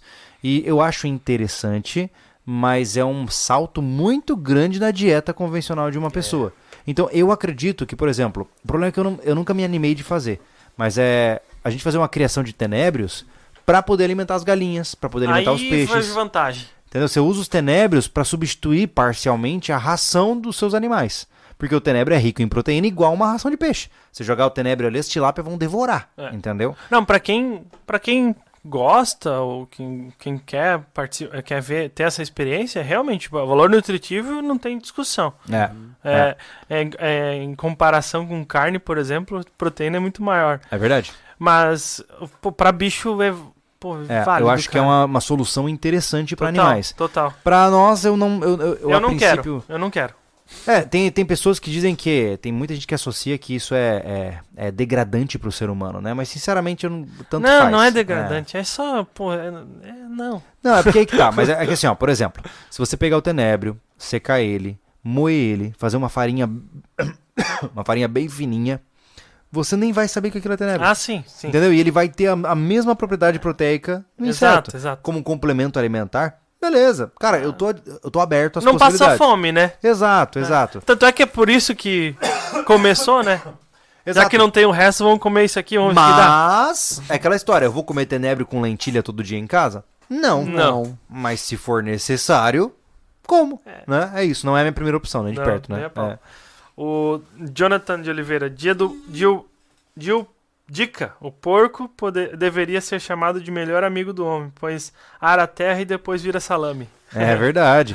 Eu, tenho- eu, eu vi um canal né, muito interessante lá fora. Os caras lá têm umas coisas diferentes, assim, que você não vê aqui, né? Uhum. É, eles têm como se fossem postes com fio elétrico, né? Por exemplo, eles vão plantar nesse terreno aqui. Eles colocam só, só, com, só com estaquinha, passa o fio elétrico, soltam os porcos ali, os porcos aram toda a terra, depois eles tiram os porcos, botam pra dentro do chiqueiro e só plantar. Não precisa nem mexer na terra, os porcos chafurdam toda a terra. Muito legal. E vão, e vão estercando ainda a terra, né? Sim. É uma forma muito diferente, né? Eu fico assim, eu, eu- eu vejo penso essas em, coisas. Em e- muito espaço. Tem, É, tem muito espaço. É que assim, ó, eu vejo essas coisas, eu acho fascinante, mas eu, eu não me animo, assim, porque parece tão distante da. Eu ainda nem sei ter um porco e arar a terra com um porco é tipo. Em demarcar a É outro terra, botar nível, o né, porco cara? dentro. Caraca, é outro nível. Ai, ai. O Leonardo Oliveira, faço autorracionamento, ter e não usar. Faz um ano já. Olha aí. É Uau. isso aí. Né? Rodolfo Cheliga. Muito legal que se dão tão bem junto. Fico feliz que formaram essa equipe que todos se ajudam. Vejo muitos amigos formando sociedade e, a- e terminou a frase. Aí terminou a frase. é. Mas, é- mas é normal, ó, a gente aqui sai no soco direto. É. Direto, né? Assim. Ó, o Diego Dias mandou um boa noite. Boa noite, Boa Diego. noite. Boa E eu vou noite. ler os superchats que chegaram mais aqui. Meu Deus, hoje vai, vai esticar, esse povo tá empolgado? Fico feliz, gente. Obrigado. Jorge Wolf, teve um vídeo do Lobo e Machado falando que alface não é sustentável sem, se- sem sementes. A gente já aprendeu isso aí, amigo. É. Porém, tem como tirar semente em casa sim, deixando meio pé ou mais Uhum. para sementes. Após, após um certo tempo, vem semente. São- va- vale para repolho e couve. 200 ou 220 dias, uma coisa assim, me corrijam se eu estiver errado. Aí ela, até o ela fim. estila, estiola e brota semente. É. Entendi. entendi. É, a gente falou lá no SV Responde, é porque eu nunca tinha ido atrás mesmo, mas Uhum. é, enfim, legal. Ó, Igor Chaves, curto demais o conteúdo de vocês e assisto há tempos. No PP do Anderson com, com Cavalini, percebi que, que sou um sobrevivencialista dentro do meu ambi- ambiente urbano. Ah, legal. É interessante que esse vídeo que você fez com o Cavalini, cara, ele, ele não teve muitas visualizações, foi um vídeo mais baixo de visualizações, mas tem muito comentário de gente falando muitas coisas de percepção do que é o Isso sobrevivencialismo é uma conscientização, né, cara? O Legal Cavalini- isso aí, Teve, cara. teve um bom, Cavalini- en- teve um bom engajamento, né? É, legal isso aí, cara. Que Eu, eu fico reparei feliz. isso também. é, O pessoal se Hum. identificou muito com o posicionamento do Cavalini é, na visão sobrevivencialista dele, cara. Foi muito massa isso. É, o massa. tinha que explorar isso aí, hein, cara. Sou fã desse cara. Aham. Meu Deus. Ele tinha que explorar isso aí. Já que eu sou fã do Cavalini pelo que ele é. Porque eu, Ah, conheço- sim. eu não conheço o Cavalini da TV. Não. Conheço Eu o também Cavalini não. meu amigo. Porque É. a gente é amigo pessoal. Tipo, eu Sim. troco mensagem com ele, eu fui na casa dele, Sim. né? A gente passou dois dias lá. Eu, eu Marcelo, eu, Mac, né? E Uhum. o Gustavo. Cara, parecia que a gente já era da casa do cara. Não, bicho. e ele é super gente Porra, boa. Ele é super gente boa. Entendeu? Cara, eu É. tenho admiração, né? O cara que tem três faixa preta em três arte marcial é. É, É de sei- admirar, Eu não sei pô. se vocês já viram De o currículo do, do Celso Cavalini. Vejam. né? É bizarro. É bizarro. É bizarro. É. é. E ele fez os vídeos até. Porque eu reviso os vídeos do portal, né? E eu vi gravado os vídeos dele. Ele falou sobre a, vida dele toda na adrenalina, né? Toda semana tinha que entregar um vídeo de aventura. Meu Deus. Pensa na, no Imagina. sofrimento que é um negócio desse. Ah, trabalhar na TV é uma beleza. Oh. Cuidado, né? É. É. O cara, o cara é guerreiro e ele passa uma mensagem muito boa, muito assertiva, sabe? É, Legal pra é, caramba. o legal do Cavalinho é que ele foi um guerreiro mesmo, cara. É. Porque ele teve que, ele teve que é, é, conquistar cada espacinho dele. É. Ele não foi um protagonista onde ele tinha acesso a tudo. Brotou tudo na ele mão, tinha que né? provar o tempo inteiro que ele tinha condição de fazer tal coisa. Isso é é, muito legal. É bom demais. É verdade. O Jorge Wolf novamente. Mesma forma que fazemos semente de milho. Uma parte para consumo e outra para sementes. Essa Legal. prática é válida para tudo, tirando plantas que são mais fáceis por estáquia. É, está aqui. Atenciosamente, salve para Indaial, Santa Catarina. Ô, Indaial, cidade do delegado João. É. É, cara, isso é muito legal. A gente vai trazer no futuro aqui a concepção de baú de sementes, né? Eu estou estudando um pouco sobre isso para entender sobre sementes crioulas ou do inglês, né, as heirloom seeds, né? São sementes que são de boa qualidade, que são reprodutíveis, né? Tem muita semente que você planta e o que ela dá não não cresce de novo, né? Que são as transgênicas com alteração e tal. Então a gente vai falar sobre isso mais pra frente aqui no canal. Mas ótimo, bom gancho aí, excelente. O Planet C, você perguntou se esse boneco tá na loja de CV. Futuramente. Ah, ele olhou. Enfim, alguém percebeu. Futuramente. Ah. Futuramente chega. Aham. Olha aí. Daqui uns tempinhos tá chegando. Exato. né? A gente deixou aqui só pra criar curiosidade.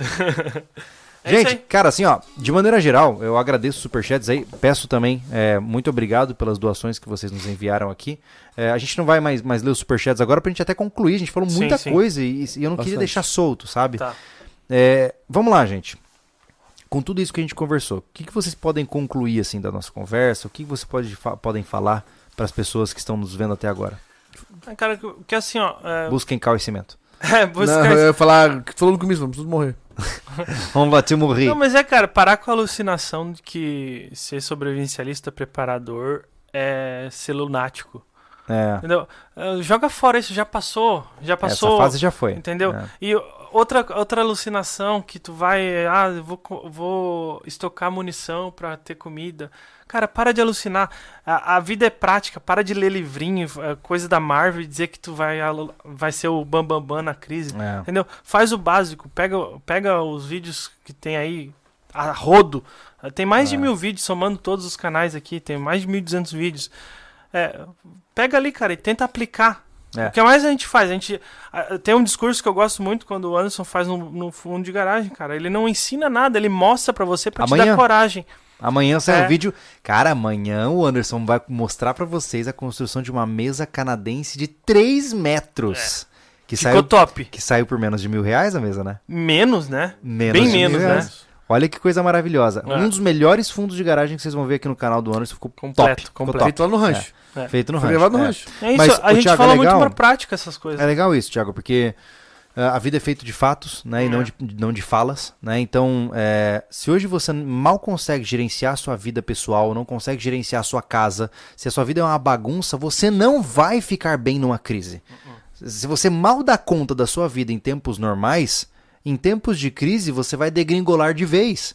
Não é, não é do nada você agora é, é perfeito. Não, só vai piorar. Então, aprimore-se, pô. A gente faz esses nossos conteúdos aqui, né, que falam desde coisas muito amplas até coisas muito específicas para ajudar você, para tentar não é prepotência nossa, a gente não sabe de tudo, mas a gente quer só criar aquela faísca, sabe? Tipo assim, é, pô, é o que verdade. Eu ia dizer né? agora, né? Pra também me, me concluir aqui. É, a gente somos, somos incentivadores de você estourar a bolha de você e começar a fazer as coisas do jeito que te traga alguma vantagem É. numa situação específica, né? É, é, quando a gente fala de, de arma de fogo, é, não é que nós somos, nós não, não somos, os- não somos os melhores, nem estamos longe de ser, mas temos bons rendimentos em treinamento quando a gente se propõe a fazer um, um treinamento, né? Sim. quando a gente é, é- é, vai, vai fazer esses experimentos de plantação. Já tivemos sucesso nos poucos projetos que fizemos. E não foi porque a gente é expert, não, que o pouco que, a gente, que foi estudado dá, é executável, né? Como eu- na própria construção que o Thiago falou, é, não é mostrar que o Anderson é o cara foda da construção. Não é, cara, é mostrar que um, um Zé Mané consegue fazer as coisas, pô. Quando eu faço um prato cozinhando, cara, eu não sou cozinheiro. Eu sei que todo mundo fica, oh, o Anderson é o cara, fica fazendo várias comparações. Eu agradeço, mas eu não tenho curso de culinária, de Uhum. gastronomia. E não me gabo pelo que eu sei fazer. Na verdade, eu tô te encorajando que se eu não sou formado em nada e não, não tenho é, nenhuma formação na parte de culinária, eu consigo fazer uns pratos maneirinhos. Então ele E também todos nós, né? e Exato. todos nós temos essas habilidades, Sim. né? Ah, com os nossos trabalhos no rancho, né? Vai sair um vídeo pra você agora nesse sábado. Eu e o Thiago que, e o Júlio, né? Mas o Thiago, a gente fala que a gente tem mais contato com, Com, certeza, obra, né? com certeza. Eu Ju- fiquei de aprendiz. Mas aprendi muita coisa. Cara, a gente foi lá e fez é, estruturas de concreto armado, como manda. Não foi no melhor performance de um profissional, mas, Mas tiramos, tiramos nível, fizemos quadrejamento, montamos caixaria, é, armação de ferro, É. É, e o- como manda o figurino. Exato, e, e a gente traz pra realidade. A gente errou, continua no vídeo. É. Não, não corta pro que a gente acertou. A gente Não. mostra o que, que dá errado, que tu, tu não tá acostumado com aquilo ali, que a gente não tá acostumado a trabalhar Uhum. toda hora. A gente sabe É. a teoria, aplicou várias vezes na- durante a vida. E ali na hora do vídeo, putz, deu errado isso aqui, a gente esqueceu tal coisa. Tu acha que a gente cortou pra mostrar que tá certo, pra Não, ser o não, bambambam? não, Bam, não é esse o nosso cara. objetivo. Então, dito É. isso, cara, sobre a estocagem de comida, você vai saber se a tua capacidade é, de fazer as coisas é válida quando você fizer a primeira garrafa de arroz, cara. Exatamente. E aí você vai pra garrafa de, de, de, de, de- de feijão, aí você vai, sei lá, pro café. Aí daqui a pouco você tenta desidratar uma carne no forno da tua casa. Cara, se você É. não começar a fazer agora, e pra fazer como o Júlio falou no começo do podcast, tu olhar lá e. Hum, eu tenho aquela garrafinha de arroz, tudo é zica, eu tenho arroz É. três semanas aqui. Pronto, é isso, cara. tem legal. que fazer. Tem que ir pra prática. Não é difícil, só que envolve dedicação e uma organização financeira extra pra você começar a ter o excedente pra fazer. Seja comida, seja fazer um móvel pra tua casa, você tem que comprar uma madeira a mais, seja pra ter é, um, fazer um treino com arma de fogo, onde você dedica um valor para ir no clube, sei lá, a cada cinco meses fazer um treino com consciência. Temos vários treinos aí, Júlio, Sim, que tu mesmo mostrou, é, a seco, com pouca munição, temos. treino de pobre. Porra, tem. Porra, claro que não falta ideia pra tu ser um sobrevivencialista assim, ó. É, Completo. completo, cara. Em resumo, senhoras e senhores, para finalizar a transmissão de hoje, o nosso podcast, com a fome vindo ou não, a gente continua se preparando. Pronto. Né? Então, muito obrigado pela sua presença, muito obrigado pela sua audiência. E a gente se vê num próximo podcast do Uma Sobrevivencialismo. boa noite, uma boa tarde, um bom dia. Até mais. Valeu, gente. Até a próxima. Valeu, pessoal.